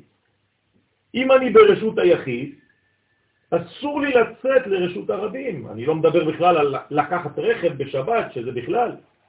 אסור לי אפילו לצאת מהכפר בשבת ולהתרחק יותר מדי. כי אם אני יוצא חס ושלום, אני כאילו הורדתי את כל עולם האצילות לאיזה עולם? של חול. במקום להיות בקודש, אני בחול, אז מה עשיתי לשבת? חיללתי את הקודש. עשית אותו חול. כלומר, הקדוש ברוך הוא נתן לך מתנה, ואתה זורק לו את זה בפרצוף. סליחה, אז השבת היא ברשות היחיד? בוודאי, לעצמו? נכון. זה יחידו של עולם. רשות היחיד, של היחיד. הקדוש ברוך הוא אחד, יחיד ומיוחד. אז זה הרשות שלו. כלומר, בשבת איפה אני נמצא? אצלו. מה זה אצלו? אצילות. זה בדיוק מה ש... על מה אני- בוכה כל- השנים האלה? יש שיעור שאני לא מדבר על ארץ ישראל? אין. אומרים לי כבר אה, עד כאן. כן, גם בתל המתלכד זה מסתדר אותו דבר. נכון. כי זה- הנוסחה של... נכון, נכון. סליחה, העולם שלו. עכשיו, אם אני נמצאת בארץ, נכון, עכשיו כל הארץ, נכון. אוקיי. איך אני יכולה לצאת מהרשות הרבים אם אני בארץ? אז זה הרשות שלו, הוא רשות היחיד. אבל אצלי יש רשויות בעולם הזה. לכן הגמרא באה ומסבירה. למשל, יש שאלה בגמרא, איך הקדוש ברוך הוא מוציא בעצמו מרשות לרשות בשבת? למה הוא נותן לי הלכות שהוא בעצמו לא מקיים? למה? שומר עולמים. אומרים למשל שהוא מעביר עננים מפה לפה בשבת, יכול להיות? כן, אז למה הוא עושה את זה בשבת? אז התשובה היא פשוטה, כל העולם הוא שלו. זאת אומרת, הוא בתוך רשותו שלו. אבל מבחינתנו כמקבלים, יש לנו בעצם כל מיני רשויות. רשות היחיד, רשות הרבים, כרמלית, ומקום פטור, הרבה הרבה מדרגות יש. בסדר? טוב, אז בואו נמשיך. אז בשבת אנחנו במוחין של חוכמה, בינה ודעת. צריך להיות בשבת במקום עליון, זה נקרא עונג. בסדר? ולכן אנחנו פחות מדברים על שמחה, למרות שישנה, אבל מדברים יותר על העונג כי זה פנימי יותר. ומחשבה, רכיב עליי הוא והמחשבה שהיא החוכמה, בסוד חשב מה, או תשב מה, כן? אותו דבר. זאת אומרת, יש כאן מחשבה של מה. אז מה זה החושב מה? החוכמה הזאת? רוכב על הנפש, רוח ונשמה בסוד נשמה לנשמה, ששורשה מאבא. זאת אומרת שאם הגעתי למדרגה גבוהה מאוד, שהיא נשמה, על הנשמה הזאת יש נשמה? בטח, היא נקראת נשמה של הנשמה. איך אנחנו קוראים לה? חיה, נכון? החיה, יש לה נשמה? איך קוראים לה? יחידה. ליחידה יש נשמה? בטח שיש לה. מאיפה היא נולדה? בוודאי שיש לה. מה יש לה? לא, נפש של הקומה שלמעלה. בלי סוף. היא חוזרת. אז למה אמרתי לכם שיש רק 25? כדי לא להפחיד אתכם. זה בלי סוף מדרגות. הרי כל מדרגה כלולה מחמש, שכלולה מחמש, שכלולה מחמש עד אין סוף. הנה, אנחנו מגיעים לאביב. מתחילים להופיע היתושים החברים שלנו הגדולים. דאי הוא אדם, כן? אז זה נקרא אדם. אמרתי לכם כבר שבוע שעבר, בסייעתא דשמיא, שכל פעם שאנחנו מדברים על אדם, אנחנו מדברים על ספירת החוכמה. נכון? אז הנה, דאי הוא אדם, והחוכמה נקראת אדם, כי השם מה שבא, של החוכמה שבתוכה, מספרו כמספר אדם. כלומר, גם האדם זה מה. גם החוכמה זה מה, זה הכוח של מה. אז, אז מה זה האדם בעצם? זה חוכמה. חוכמה שהיא בפוטנציאל ושהיא צריכה להתגלות. והכי, כמו כן, בימות החול, אם האדם זוכה על ידי עבודתו, אז תלת בלב. כל שלוש הבחינות, נפש, רוח, נשמה, בשבוע, לא צריך לשבת אפילו, מתקשרים יחד ושוכנים בלב. כי הנשמה שבמוח מתפשטת ומאירה בלב. הוא מפרש נר ראשי תיבות נשמה רוח. דהיינו כשהנשמה והרוח עם הנפש מתקשרים יחד, אז הם מבחינת נר. נר השם, נשמת אדם. כי הנשמה מאירה כמו נר. ועל ידי רוחא דנשיב בהון. איך על ידי הרוח שבא מזעיר אנפין, שנושב ומאיר את הנר, דהיינו את הנשמה ואת הרוח בתרי בתי ליבה, בשני חדרי הלב, ועינון נפש רוח, סימן נר. לכן בשבת אנחנו מדליקים פעמיים נר. זה הסוד, כדי להביא את המדרגה של האור למדרגה הזאת של הנפש ורוח. כי משכן הרוח הוא בחלל הימין של הלב, הימני, שהוא ריק מדם, ומשכן הנפש הוא בחלל השמאלי של הלב, שהוא מלא בדם. אוקיי? אז כל זה בעצם להגיד לנו באיזו מדרגה אנחנו צריכים לחיות בשבת או בימות החול. כמה שאני גדול בימות החול, כמובן שהנשמה שלי בשבת תהיה הרבה יותר גבוהה, כי לא התחלתי מאותה קומה. אדם שבא מנמוך כדי להיכנס לשבת, הוא ייכנס למדרגה הראשונה של השבת, התחתית של השבת, הוא יישאר ברצפה של השבת. אבל יש אנשים שיכולים להגיע לתקרה של השבת, תלוי מאיפה הם באו ומה הם רוצים שם. איזה מדרגה אנחנו מדברים? כי הרי מקודם אנחנו דיברנו על זה שבסופו של דבר, שהכוח שיש לנו בחול נובע מהשבת, זאת אומרת שהשבת הוא בראשונה. ועכשיו אנחנו אומרים שאנחנו ניכנס לשבת הבא אה, ככל איך שאני מתנהג נכון. בחול. אז מה זה אומר? זה אומר שהשבת הראשונה הוא הפוטנציאל ואני מממש אותו בחול, ואז זה נותן לי לפתוח את הדרגה החדשה של השבת, או איך זה הולך? אתה שואל מי קודם למי, התרנגול או הביצה? אבל זה אותו דבר. זאת השאלה שלך. אז. התשובה היא פשוטה. נכון. התשובה היא פשוטה, מי נברא ראשון? מי היה ראשון בעולם? השבת או ימות השבוע? שבת, שבת. השבת קדמה לעולם. ולכן, זה בשבת, חול שבת. יפה, הייתה שבת, נברא חול כדי לתת לי עבודה, ואני נכנס לשבת. אז מה ההבדל בין השבת שקדמה לשבת שאחרי? כללות. השותפות שלי. בשבת הראשונה לא הייתי שותף. אז נתנו לי שישה ימים כדי להיות שותף להיכנס לשבת הבאה. הבנתם? אז זה בדיוק מה שקורה בעולם שלנו. באנו משבת, אבל אנחנו הולכים אל שבת. ויש לנו שש אלף שנים, שזה ששת ימות השבוע, אותו דבר. אז כל העבודה שלנו זה בשש, וירא העם כי בו שש, משה, לרדת מן ההר. נכון. אז מה הראו? הראו את מיטתו. כלומר, הראו שהרוח מת. ריח. כן? ריק. זה לא נכון. סליחה?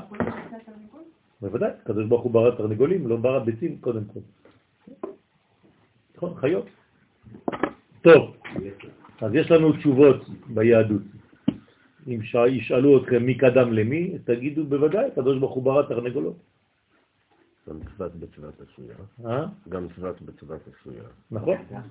נכון, אז מה זה אומר? אז, אז הצבת הראשונה מה? היא בעצם לפני. נכון, אז זה אותו דבר. זאת אומרת שיש כבר את המדרגה, אחרי זה נותנים לך לעשות משהו שכבר היה שם, אתה רק בעצם מפרט אותו. נכון, נכון. הרפואה, ההחלמה, נמצאת בתוך המחלה, זה אותן אותיות. אם אתה רוצה להחלים, צריך לחלום.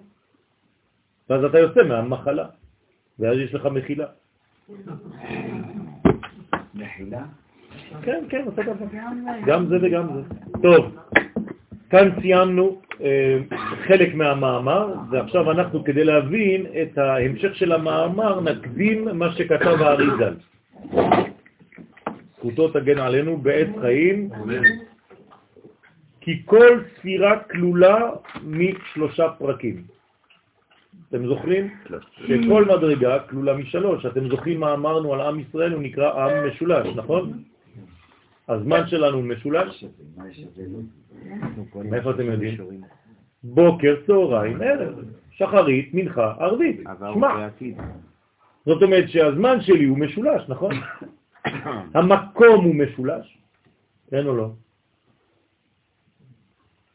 עכשיו הראיתי לכם שהזמן הוא זמן משולש. אה, עבר... אה, לא, לא, לא, זה זמן. זה זמן, אני מדבר על מקום. האם המקום הוא משולש? אה, אה, תוכיחו לי. זה זמן, מקום. ירושלים, חברון, ירושלים, חברון זה... ארבע זה- מלכות. זאת אומרת, מה, מה זה, איך, איך, איך זה הנפח בעולם שלנו? יפה. מאוד, תלת מימד. אז כל העולם שלנו הוא תלת מימדי. מה קשה בזה? יש לך ציר של X, יש לך ציר של Y, ויש לך נקודה בחלל. זאת אומרת, בנית נפח. נפגש. יפה. אז הזמן משולש, מקום. המקום משולש, הנפש משולשת? כן או לא? לא, אמרתי לכם כבר, נפש, רוח, נשמה, אנחנו כבר משולשים. עם ישראל משולש? כן. כהנים, לוויים, ישראלים, אנחנו משולשים. כל איבר בגוף שלי משולש? כן, תראו כמה, שלושה פרקים על כל דבר. אז אנחנו בעצם משולשים, גם אנחנו. כשאני רוצה להתחתן, אני בונה משולש מחדש. אני, אשתי והשכינה. נכון? אותו דבר, פה זה הכל משולש. תמיד זה מגני דוד, כל הספירות זה רק משולשים. זאת אומרת שאני בעצם, כל החיים שלנו, כל העולם הזה הוא משולש אחד גדול. נכון? אוקיי. עכשיו, אני רוצה לראות עכשיו שכל ספירה כלולה משלוש, שלושה פרקים. אז הנה הרב פה ממשיך, האריזל אומר לנו שגם הספירות, כמובן מה זה גם, הם השורש. אם פה יש משולשים, זאת אומרת שהשורש משולש. אז כל הספירות שהן השורש לכל הבניין של העולם הזה, גם הן משולשות. עליון, אמצעי ותחתון. אז עכשיו אתם למדים דבר חדש, שבכל ספירה יש בעצם שלושה פרקים.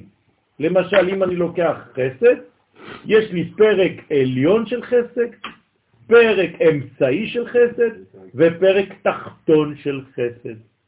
זה צריך לדעת, זה חדש. לכן, כשבאים המוחים דגדלות לזעיר אנפין, למשל עכשיו נחזור למה שאמרנו מקודם, אם המוחים דגדלות שבאים מאמא, מנהי, נכון? המוחים האלה נכנסים לזעיר אנפין, נכון? בלבוש של נהי דאמא, נכון? אז שני הפרקים העליונים של כל אחד מחסד, גבורה ותפארת דזעיר אנפין מתחברים עם הפרקים העליונים של הנהי דאמא ונעשים חב"ד דזה. זאת אומרת, אני לוקח מזעיר אנפין חסד, גבורה ותפארת, החלקים העליונים של... ואני לוקח מבינה, נצח,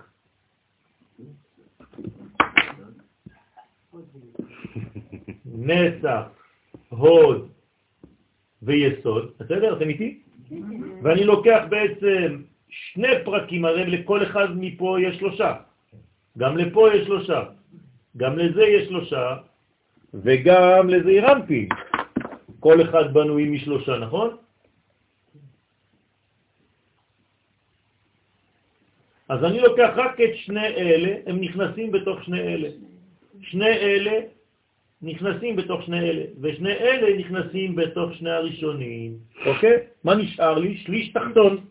אז פה לקחתי שני שליש עליונים, ונמצא לי שליש תחתון. טוב, שלושה שליש זה שלם. שלם אחד. אוקיי? התחתון של כל אחד. כן, של כל אחד ואחד. אז לכן, איך זה נכנס עכשיו? עכשיו נכנסנו לרזולוציה יותר קטנה, איך המוחים נכנסים. זה לא שכל הספירה נכנסת בכל הספירה. שני שליש עליון של נצח נכנס בתוך שני שליש עליון של חסד, אוקיי? וכן הלאה. ו- ונעשים חב"ד וזעיר אנפין, אז זה הופך להיות החב"ד של זעיר אנפין, כי זה המדרגה הגדולה שלו, נכון? זה, המו- זה המוחין שלו. כלומר, אני לוקח את זה, שווה חב"ד. 2, 2, 2, זה הופך להיות חוכמה, בינה ודעת של זעיר אנפין. שהוא מהו זעיר אנפין? חסד, גבורה, תפארת, נצח עוד יסוד. אז מה עשיתי עכשיו? לא פירטתי, הוספתי לו, מוחין. אז מה הוספתי לו? ספירות. זאת אומרת שבהתחלה הוא היה בן כמה? בן שש, ועכשיו הוא בן תשע, נכון? עם המלכות שתהיה עוד מעט הוא יהיה בן עשר, זאת אומרת שהוא גדל, משש לעשר. בסדר? וכן פרקים העליונים של הנהי, דזעיר אנפין, עולים ומתחברים עם הפרקים התחתונים של חסד גבורת תפארת דזעיר אנפין. הנה. והם מתחברים עם פרקים האמצעיים של הנאי דאימא ונעשים חגת שלו. אז כל אחד הופך להיות בעצם ככה בונים את המדרגה, תלוי בזיווג. וכן שני פרקים תחתונים של כל אחד מנאי דזעיר אנפין מתחברים עם הפרקים התחתונים של נאי דאימא. זאת אומרת, מה שעשיתי עם שני הפרקים העליונים, אני יכול לעשות עם שני הפרקים התחתונים. כלומר, תלוי איך אני לוקח את המשולש הזה. יש לי משולש, או שאני לוקח שניים מפה ואחד מפה, או שאני לוקח שניים תחתונים ואני משאיר את העליון. אתה יכול לקחת את התחתונים ולהשאיר את התחתון. ישנם דברים שהם אה, כמו של אחד. כן. מה זאת אומרת כמו רחם שהוא אחד? רחם זה אחד, גם, אה, שזה מתחלק לשלוש. כהן זה שתיים. זה שתי פרקים. אוקיי. יפה. עוד לא הגענו למדרגות האלה שיש בהם שתיים. צודק. לכן אנחנו עדיין לא מדברים על זה. אז מה עושים עם הבוהן? כן. מכסים אותו בינתיים. לכן מכסים את הבוהן. בהבדלה עושים ככה, ובתחנון עושים ככה. פעם הוא בוהן, פעם הוא עבודה. אבל אתה לא יכול לעשות כלום בל- בלעדיה, אתה לא יכול לאחוז. נכון, אבל אני לא מדבר על זה עכשיו. בגלל שאין לנו השגה עדיין, זה הכתר. זה הכתר. כתר, חוכמה, בינה, תפארת ומלכות. הכתר אין לי השגה בינתיים, אז אני מכסה אותו. כשיבוא משיח, בעזרת השם, אנחנו נעשה את ההבדלה ככה. כבר לא תהיה הבדלה. ויהיה עוד פרק פה. כן? לא. אפשר להגיד במעשר, זה לא המעשר, המעשר זה המלכות. אף פעם לא הכתר. נכון, זה... בסדר? טוב, בואו בוא נמשיך, לאט לאט. אז, זה בעצם כל הבניין, הנה. ואז נעשה זעיר אנפין גדול להיות בין עשר ספירות. הבנתם? כלומר, בהתחלה הוא היה בין שש ספירות, ליתר דיוק בין חמש אפילו, אבל זה בין שש, קוראים לו ככה, בין וק, ועכשיו הוא הופך להיות בין י'. בשביל מה כל ההקדמה הזאת? כי אנחנו צריכים לדעת שהדברים משתכללים, נבנים, כל המציאות גדלה, כל המציאות מתפתחת. ואתה חוזר לפרש את גדלות זעיר אנפין ואומר, והי וו איהוד נשיב בדרועין, זעיר אנפין שהוא בסוד וו, לפי שהוא בבחינת וו קצוות, הוא נושב ועולה ומתגדל בשתי זרועות חסד וגבורה. כלומר, במה הוא משתמש כדי לגדול? בחסד ובגבורה, למרות שיש לו גם תפארת. כלומר, מי עוזר לזעיר אנפין לגדול? דווקא הכנפיים, ה- הידיים. מה זה אומר התנועה? יפה, העשייה. כלומר, העשייה שלנו מגדילה אותנו, מגדלת אותנו. זה לא סתם רעיונות. בסדר? רק דבר לא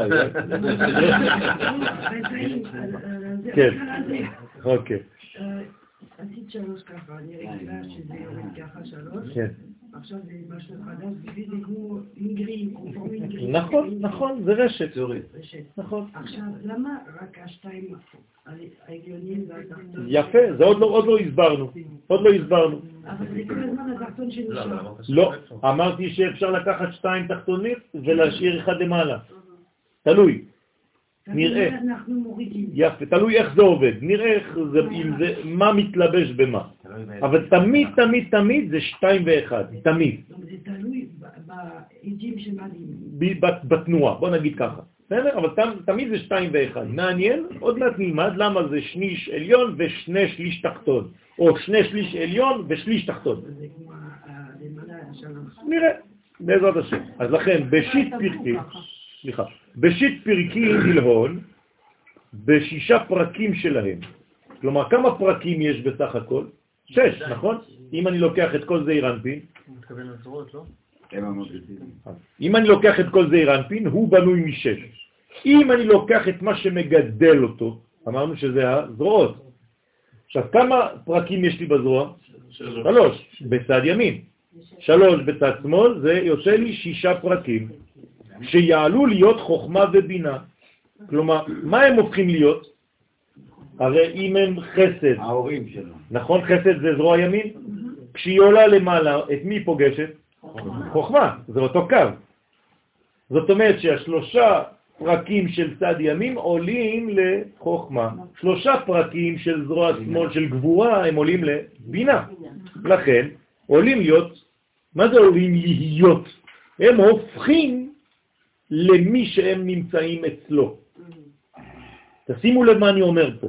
כלומר, אם אני למשל נכנס בקומה שקוראים לה ירוק, מה אני הופך להיות? ירוק. אני חייב להיות ירוק במקום של ירוקים. כלומר, אם אני נכנס לשבת, שזה אצילות, מה אני צריך להיות? אצילות. יפה, כי אם אני לא משתווה למקום הזה, חז ושלום, או שדוחים אותי החוצה, זורקים אותי, כי חיללתי את המקום. לכן, כל מה שנמצא אצלי בבית, אתה עכשיו אורח שלי, כשאתה בא אליי הביתה, מה אתה עושה? מה שאני אומר לך.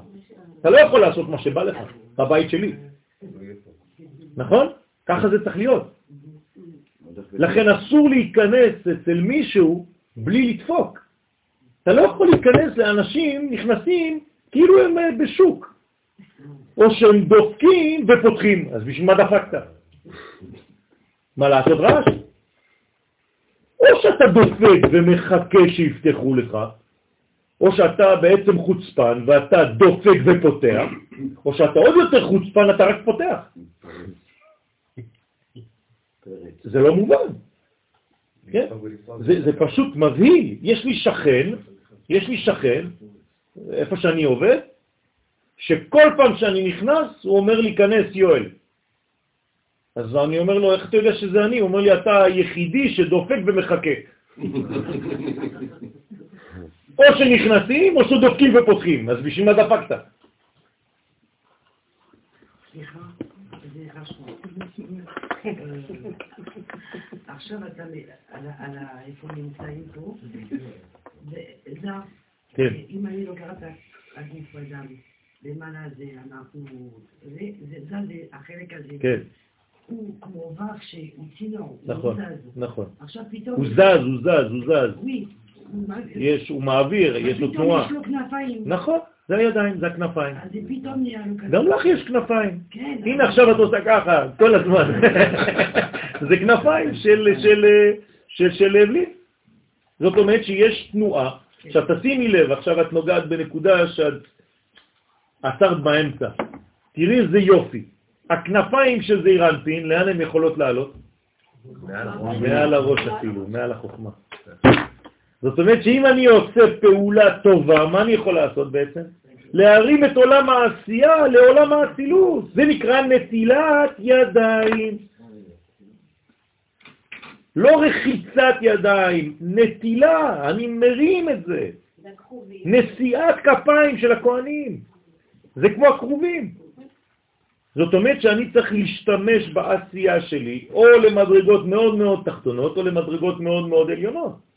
זאת אומרת שהידיים שלי יש בהם כוח, גמישות, להיות הכי גבוה או הכי נמוך. כן, אבל הם לא נוגעים בר- ברצפה, ופה הם יכולים לעבור את הראש. למה הם לא נוגעים ברצפה? ככה אני לא יכולה להגיד. בלי לזוז אני לא מנכ"ל. עכשיו אם אני מרימה את אה, היד... זה בלי לזוז, אבל את יכולה להשתמש בכל השאר, זה לא... אבל סליחה, למה שמעתי פעם שבזוהר, אה, אני רוצה שתגידי לי כן, שעושים נטילת ידיים או כפיים או דברים, לא להרים מעל עניים. כן, לא נכון, טוב להרים, למה נכון. מוריד דינים. נכון, נכון. אז אומר הזוהר הקדוש, רק בזמן תפילה מותר, אבל שלא בזמן תפילה עדיף להגיע רק עד הראש ולא יותר. וגם כשמרימים, כן, לא צריך להגזים ברמה הזאת. לכן צריך להיזהר מאוד באמת איך עושים. לכן צריך לעשות שמפו לפני שרוחצים את הרגליים. מתחילים תמיד בראש. טוב? אני כן, אני רציני. צריך לכבד את המקומות העליונים לפני המקומות התחתונים, ככה מתרחצים. גם מתלבשים, צריך ללבוש קודם כל את הבגדים העליונים לפני ששמים את הבגדים התחתונים. ככה זה עובד. כי צריך לתת כבוד לכל מדרגה, ואם זה ימין ושמאל, אז הימין קודם לשמאל. אז למה שמים כובע בסוף? כן. לא שמים כובע בסוף, שמים אותו בהתחלה. טיפה, אני לא מדבר על כובע. משה רבנו לא היה לו כובע. מה? הכתיבה, זה חייב להיות בצד ימין? הכתיבה. כן, כן. מה זאת אומרת הכתיבה? הכתיבה מימין לשמאל, מה? מה זה בצד לא, ימין? בגדותיהם. ביד ימין את שואלת? כן, כן. מה זה חייב? אם הבן אדם הוא שמאלי, מה הוא יעשה מסכן?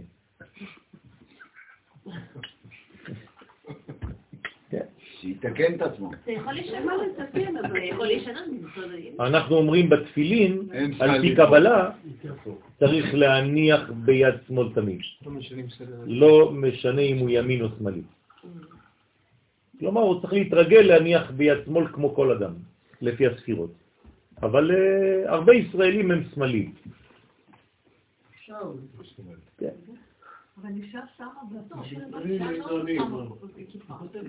אבל אישה זה עם אחר. טוב, סתם בדיחה. אתה חוזר לפרש את גדלות זעיר אנפין ואמר, והי וו יהיו נשי ודרועי. זעיר אנפין שהוא בסוד וו, לפי שהוא בחינת דבק. הוא נושב ועולה ומתגדל בשתי זרועות חסד וגבורה, בשיט פרקין דלהון, בשישה פרקים שלהם, שיעלו להיות חוכמה ובינה. רוצה לומר שארבע פרקים עליונים של חסד וגבורה, עם הפרקים העליונים של נצח והוד דאימה, כן?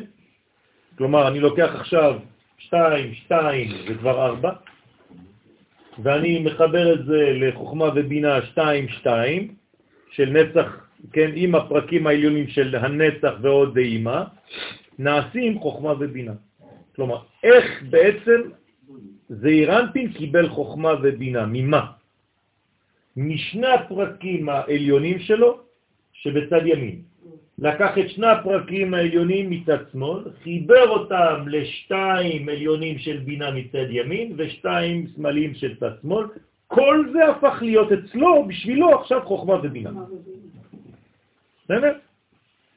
ויהיו נשיב, וזאת, זה מה שנושב בשוקין בשיט פרקין, וכן זעירנפין נושב ועולה ומתגדל בשתי שוקיים. עכשיו, מה נשאר לו עכשיו? חלק אחד פה, ועוד חלק אחד, זה פה שתיים עכשיו. אז הוא לוקח בשני השוקיים, שוק ימין ושוק שמאל, של נצח ועוד, אחד, והתמר בהון שנאמר שוקיו עמודי שש. בשיר השירים כתוב ששוקיו עמודי שש, כי בעצם זה עמוד של שש. אבל עכשיו הוא לוקח רק את התחתון, את השליש התחתון, שיש בשתי השוקיים שישה פרקים, נכון? השוקיים זה כל הרגל, יש לה שישה פרקים, שלוש בצד ימין, שלוש בצד שמאל, כמו הזרוע, ושתי פרקים עליונים מהם עולים ומתחברים משני פרקים תחתונים של חסד וגבורה. זה קומבינציות, כן? ומתחברים עם שני הפרקים האמצעיים של נצח והוד, דאימה, ונעשים חסד וגבורה דזעירנטין. זאת אומרת, איך בנינו בעצם עכשיו את זעירנטין? זעירנטין לא קיים בהתחלה, נכון? איך הוא נולד? ממה הוא נולד? מה? חבץ. אז, אז כל הבניין הזה, אז עכשיו מלמדים אותנו. כל זה, זה קטע שהרב פה מביא, הוא כתוב, מובא באוצרות חיים של הארי הקדוש. כן, זה החלק הראשון, זה נקרא שער אה, הולדת זה. בסדר? ומה שאינו מזכיר את התפארת ואת היסוד, דע כי התפארת והיסוד הם נכללים בחוג ונצח אה, והוד. חוג זה חס- חסדים וגבורות, כן? חסד גבורה. כי הם בסוד בחינת המכריע ביניהם, אז אנחנו לא מתייחסים עכשיו לאמצע, כי זה בעצם תמיד רק האיזון, וגם ד' פרקים תחתונים של נצח הוד והוד, וזעירנטים מתחברים עם בית פרקים תחתונים של נצח והוד ואימה, ונעשים נצח והוד דזעירנטים. אז בניתי חוכמה ובינה דזעירנטים, בניתי חסד גבורה דזעירנטים, ועכשיו בניתי נצח והוד דזעירנטים. אז יש לי את הכל. לא הזכרנו את האמצעים, אבל הם נמצאים. ואז... הבנייה של החג כן, של זה. כן. בהתחלה הבינה הופכת אותו למוחין, עכשיו החג הפך למוחין, אז צריך לבנות אותו עוד פעם. יפה, אז הוא צריך. להוציא נהי חדשים. זה מה שנקרא הוצאת נהי חדשים. זה כאילו משהו מתפשט ממנו. יש לכם בסימולציות, כאילו איזה מדרגה ופתאום יוצא איזה, איזה עשן כזה, חדש. סליחה, אז מה עולה בעצם? מה נשאר? שאלות האתני מכל האלה? אין עלייה ממשית, עלייה זה פשוט מחשבה, זה מדרגה גבוהה יותר של מציאות. אז ברגע שאת אה, למשל חושבת על מדרגה גבוהה, זה כאילו לקח את החלקים העליונים של, שלך ועשית מזה בעצם מנגנון חדש. זה מה שזה אומר. לקחת את שני, כן, שתי הדרגות הראשונות מפה, לקחת את שתי הדרגות הראשונות, לקחתי את שתי הדרגות הראשונות מהזרועות שלי, שתיים שתיים, ועשיתי מזה ראש. ותמיד אנחנו אומרים זה מלמעלה למטה, פה יש מציאות שידיים הופכות למוחין. נכון, נכון. כי פה זה בניין של, ה- ה- גם זה ממעלה למטה תמיד, רק אנחנו עכשיו מראים את הפעולה, איך שהכלי מתמלא. סליחה, למה נשאר הנאים. כן, עכשיו הצדיקים הרבנים הגדולים, שעוזבים את העולם הזה, אני יכולה להבין מזה שהגבר העליון שלהם כבר שם. כן, בגלל זה מרימים את ה- את ה- רק הנאי. אה, כן, נכון. זה נקרא בעצם שהם חוזרים למדרגה של עובר, אבל בבטן חדשה. העולם הבא זה עוד בטן, נכון? אז אנחנו הופכים להיות עובר שם. זה נורמלי שאני... ויאסוף רגליו אל המיטה. אז מה אני, מה אני עושה כשאני מרים? אני משאיר חלל. אז החלל הזה צריך למלא אותו. במדרגות חדשות. שבן אדם שוכב חג התנאי חבת שלו באותו... יפה, כמו בהמה. לכן כשהוא מת, הוא שוכב. מה ההבדל בין בן אדם לבהמה? שאצלו הבן אדם זה בעמידה, יש לו חב"ד בראש, חגד בזרועות ונאי ברגליים, אז הוא נקרא אדם. אבל אם הוא שוכב, הוא כמו בהמה. הראש של הבהמה והבטן של הבהמה שלה. והזנב שלה באותו גובה. אז אדם שהוא מת, חז ושלום, הוא כאילו כבר לא עושה שום דבר, אז הוא הפך להיות הכל אפס. לכן העניין שלנו זה עניין של הליכה, של העמידה ושל הליכה, ולא של שכיבה. כלומר, כשאני שוכב אני כבר לא כלום. כשאני בעמידה אני מתפקד. צריך למעט בשינה. נכון, זה בין תפילה שלנו לתפילה שלנו. נכון. בדיוק. הנה, זה זה ההבדל בין תפילה שלנו לבין התפילה שלהם. נכון. הם אה, הופכים להיות, אה, שבו לכם פה עם החמור, כתוב, עם הנמשל לחמור. נחמד, כן. תופס אותה תכונה, אותה תנוחה.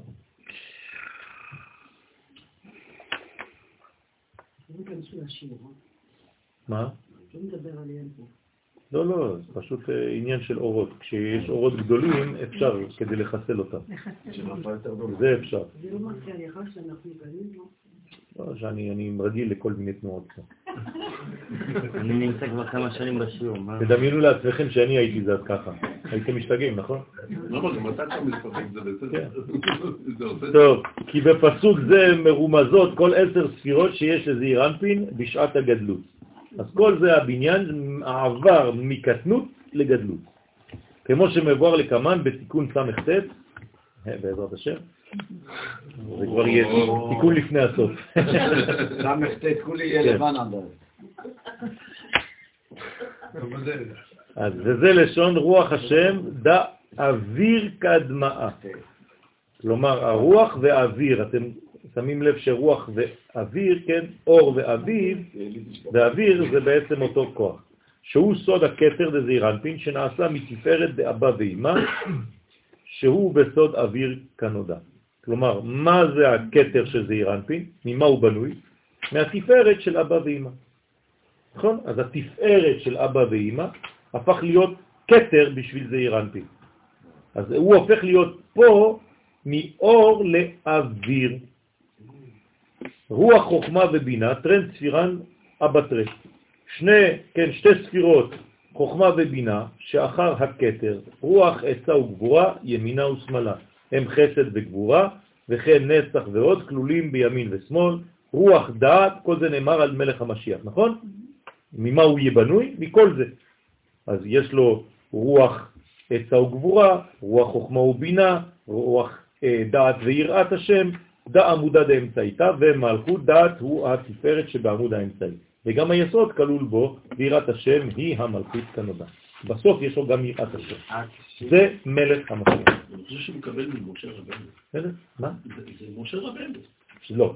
משה רבנו זה המדרגה שמגיעה לזה, אבל אחרי זה זה משתכלל. על יותר? בוודאי. אם לא, אז מה מה עשינו? נכון. משה הופך להיות בעצם עוד מדרגה. צריך להוריד קליפה. בסדר? אז זה הנון. לכן ממם לנון. משה בא ונתן לנו תורה במם יום, ואחרי זה יינון.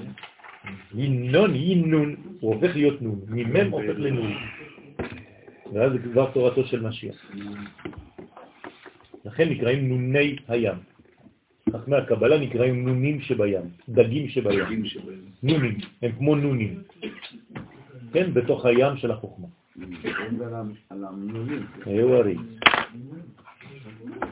טוב, אנחנו נעצור פה. אתם רוצים עוד קצת זוהר? או שזה כבד לכם קצת?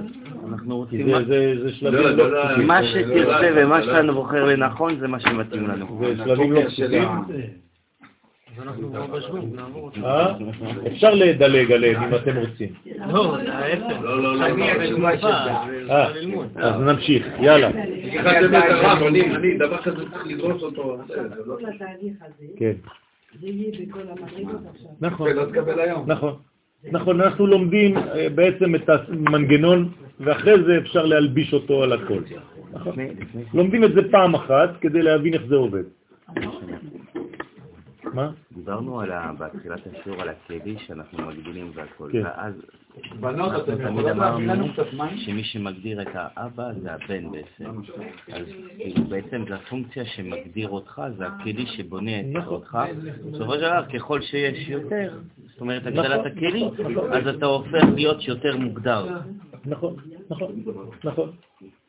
טוב, בוא נמשיך. מה? יש, יהיה, יהיה. אבל זה... אנחנו בחטא. בוא, בוא נ, נ, נ, נ, נסיים את הקטע הזה. כד איברים בגופה מתנהגים בהי רוחה, שהאיברים של הגוף של השכינה, שהם בני ישראל, כלומר, עכשיו יורדים קצת ל, ל, ל, ל, לעצמנו, כן? אני מתרגם עכשיו קצת יותר לחסידות. זאת אומרת שכל האיברים האלה של השכינה, מי זה בסופו של דבר? זה אנחנו, נכון? בני ישראל. אז האם אנחנו מתנהגים ברוח הזה, מה זאת אומרת ברוח הזה? לפי הקריטריונים האלה, שהוא סוד עשר ספירות, עצמות ופנימיות, זה זעירנטי, כלומר יש לנו גם עצמות, שורש, כן? יש לנו פנימיות, יש לנו גם חיצוניות, הכל, הנמשכות אליו מן החוכמה העליונה. כלומר, אם עם ישראל חי לפי התורה, תורה זה חוכמה, נכון? ירדה מחוכמה.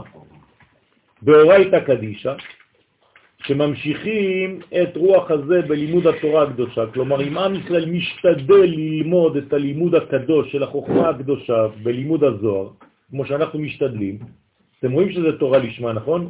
זה קשה, זה לא תורה לשמי. הרי אתם הייתם מעדיפים שנלמד משהו יותר אה, כאילו קרוב אלינו. פה זה דברים רחוקים, אז זה נקרא תורה לשמה. זאת הפעולה שמביאה את המשיח. זה מדרגה שאנחנו לא מבינים אותה לגמרי, לא תופסים אותה, רחוקים, אבל זה מה שמביא את הגאולה. זה לא אומר שאני הולך ללמוד תמיד רק שיעורים שאני לא מבין כלום, אבל זה שיעור בפני עצמו מיוחד בימי חמישי בלילה, שאנחנו צריכים לעסוק בדבר הזה, בחוכמה הזאת. להיפגש עם המונחים האלה, כדי שבעזרת השם, כשמלך המשיח יבוא, אנחנו כבר נדע על מה הוא מדבר. הוא ידבר בשפה הזאת. אדם, אדם שלא יודע בכלל מה זה השפה הזאת, יגיד ממה, על מה הוא מדבר בכלל. כן? אז לכן יש לימוד קדוש, פיקודים באורייתא ובקיום מצוות התורה, אז אנחנו חוזרים לסיפור שלנו, הספינה מתנהגת לכל שיטרה דבעי ברנש. אז הספינה הזאת, כן, כמו תיבת נוח שקראנו לה, ואתם זוכרים שהיא הלבן שבשערות, בין השערות, היא סוד השכינה מתנהגת לכל צד שרוצה האדם. מה זה אומר? שהאדם יכול להשתמש בספינה שלו למה שהוא רוצה. הוא כלומר, היא הופכת. היא הופכת להיות כמו, לא, כמו, כלי. כמו מה? הצל שלו.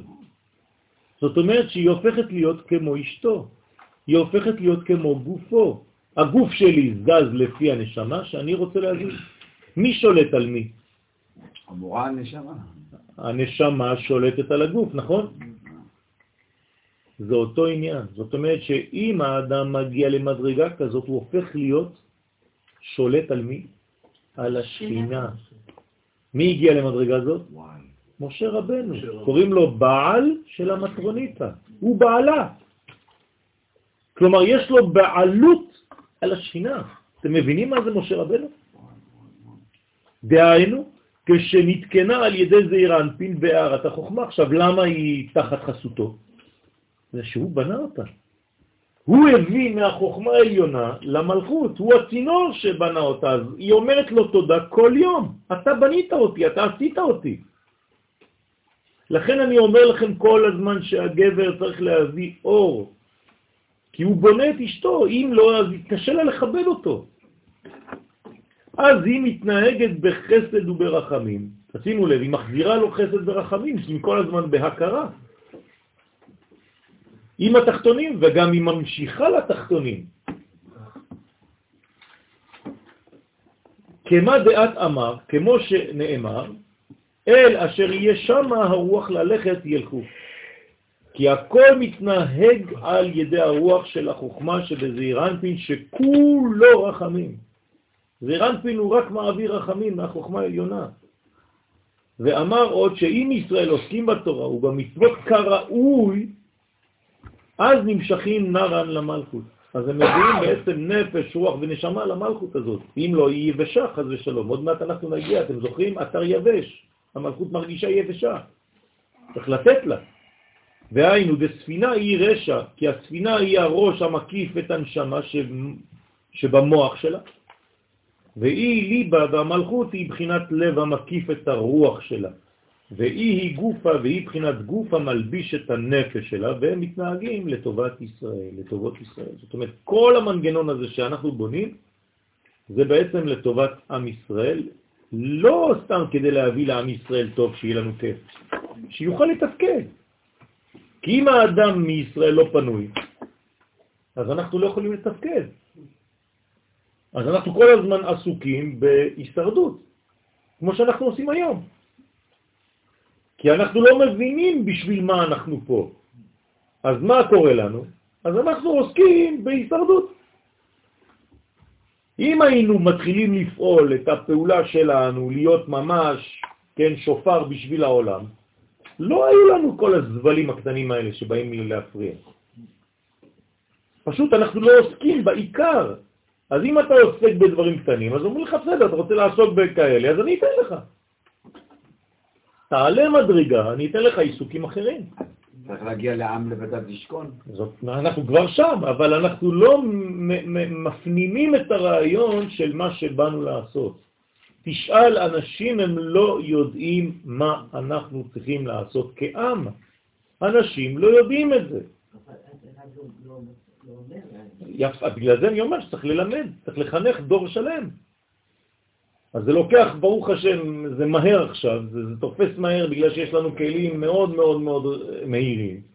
אז תוך שנה, שנתיים, אנחנו יכולים לזרז תהליכים שהיו לוקחים 50 שנה לפני הרבה שנים.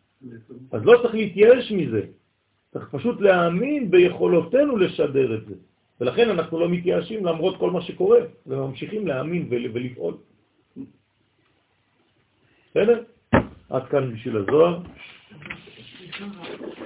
למה אתה אומר,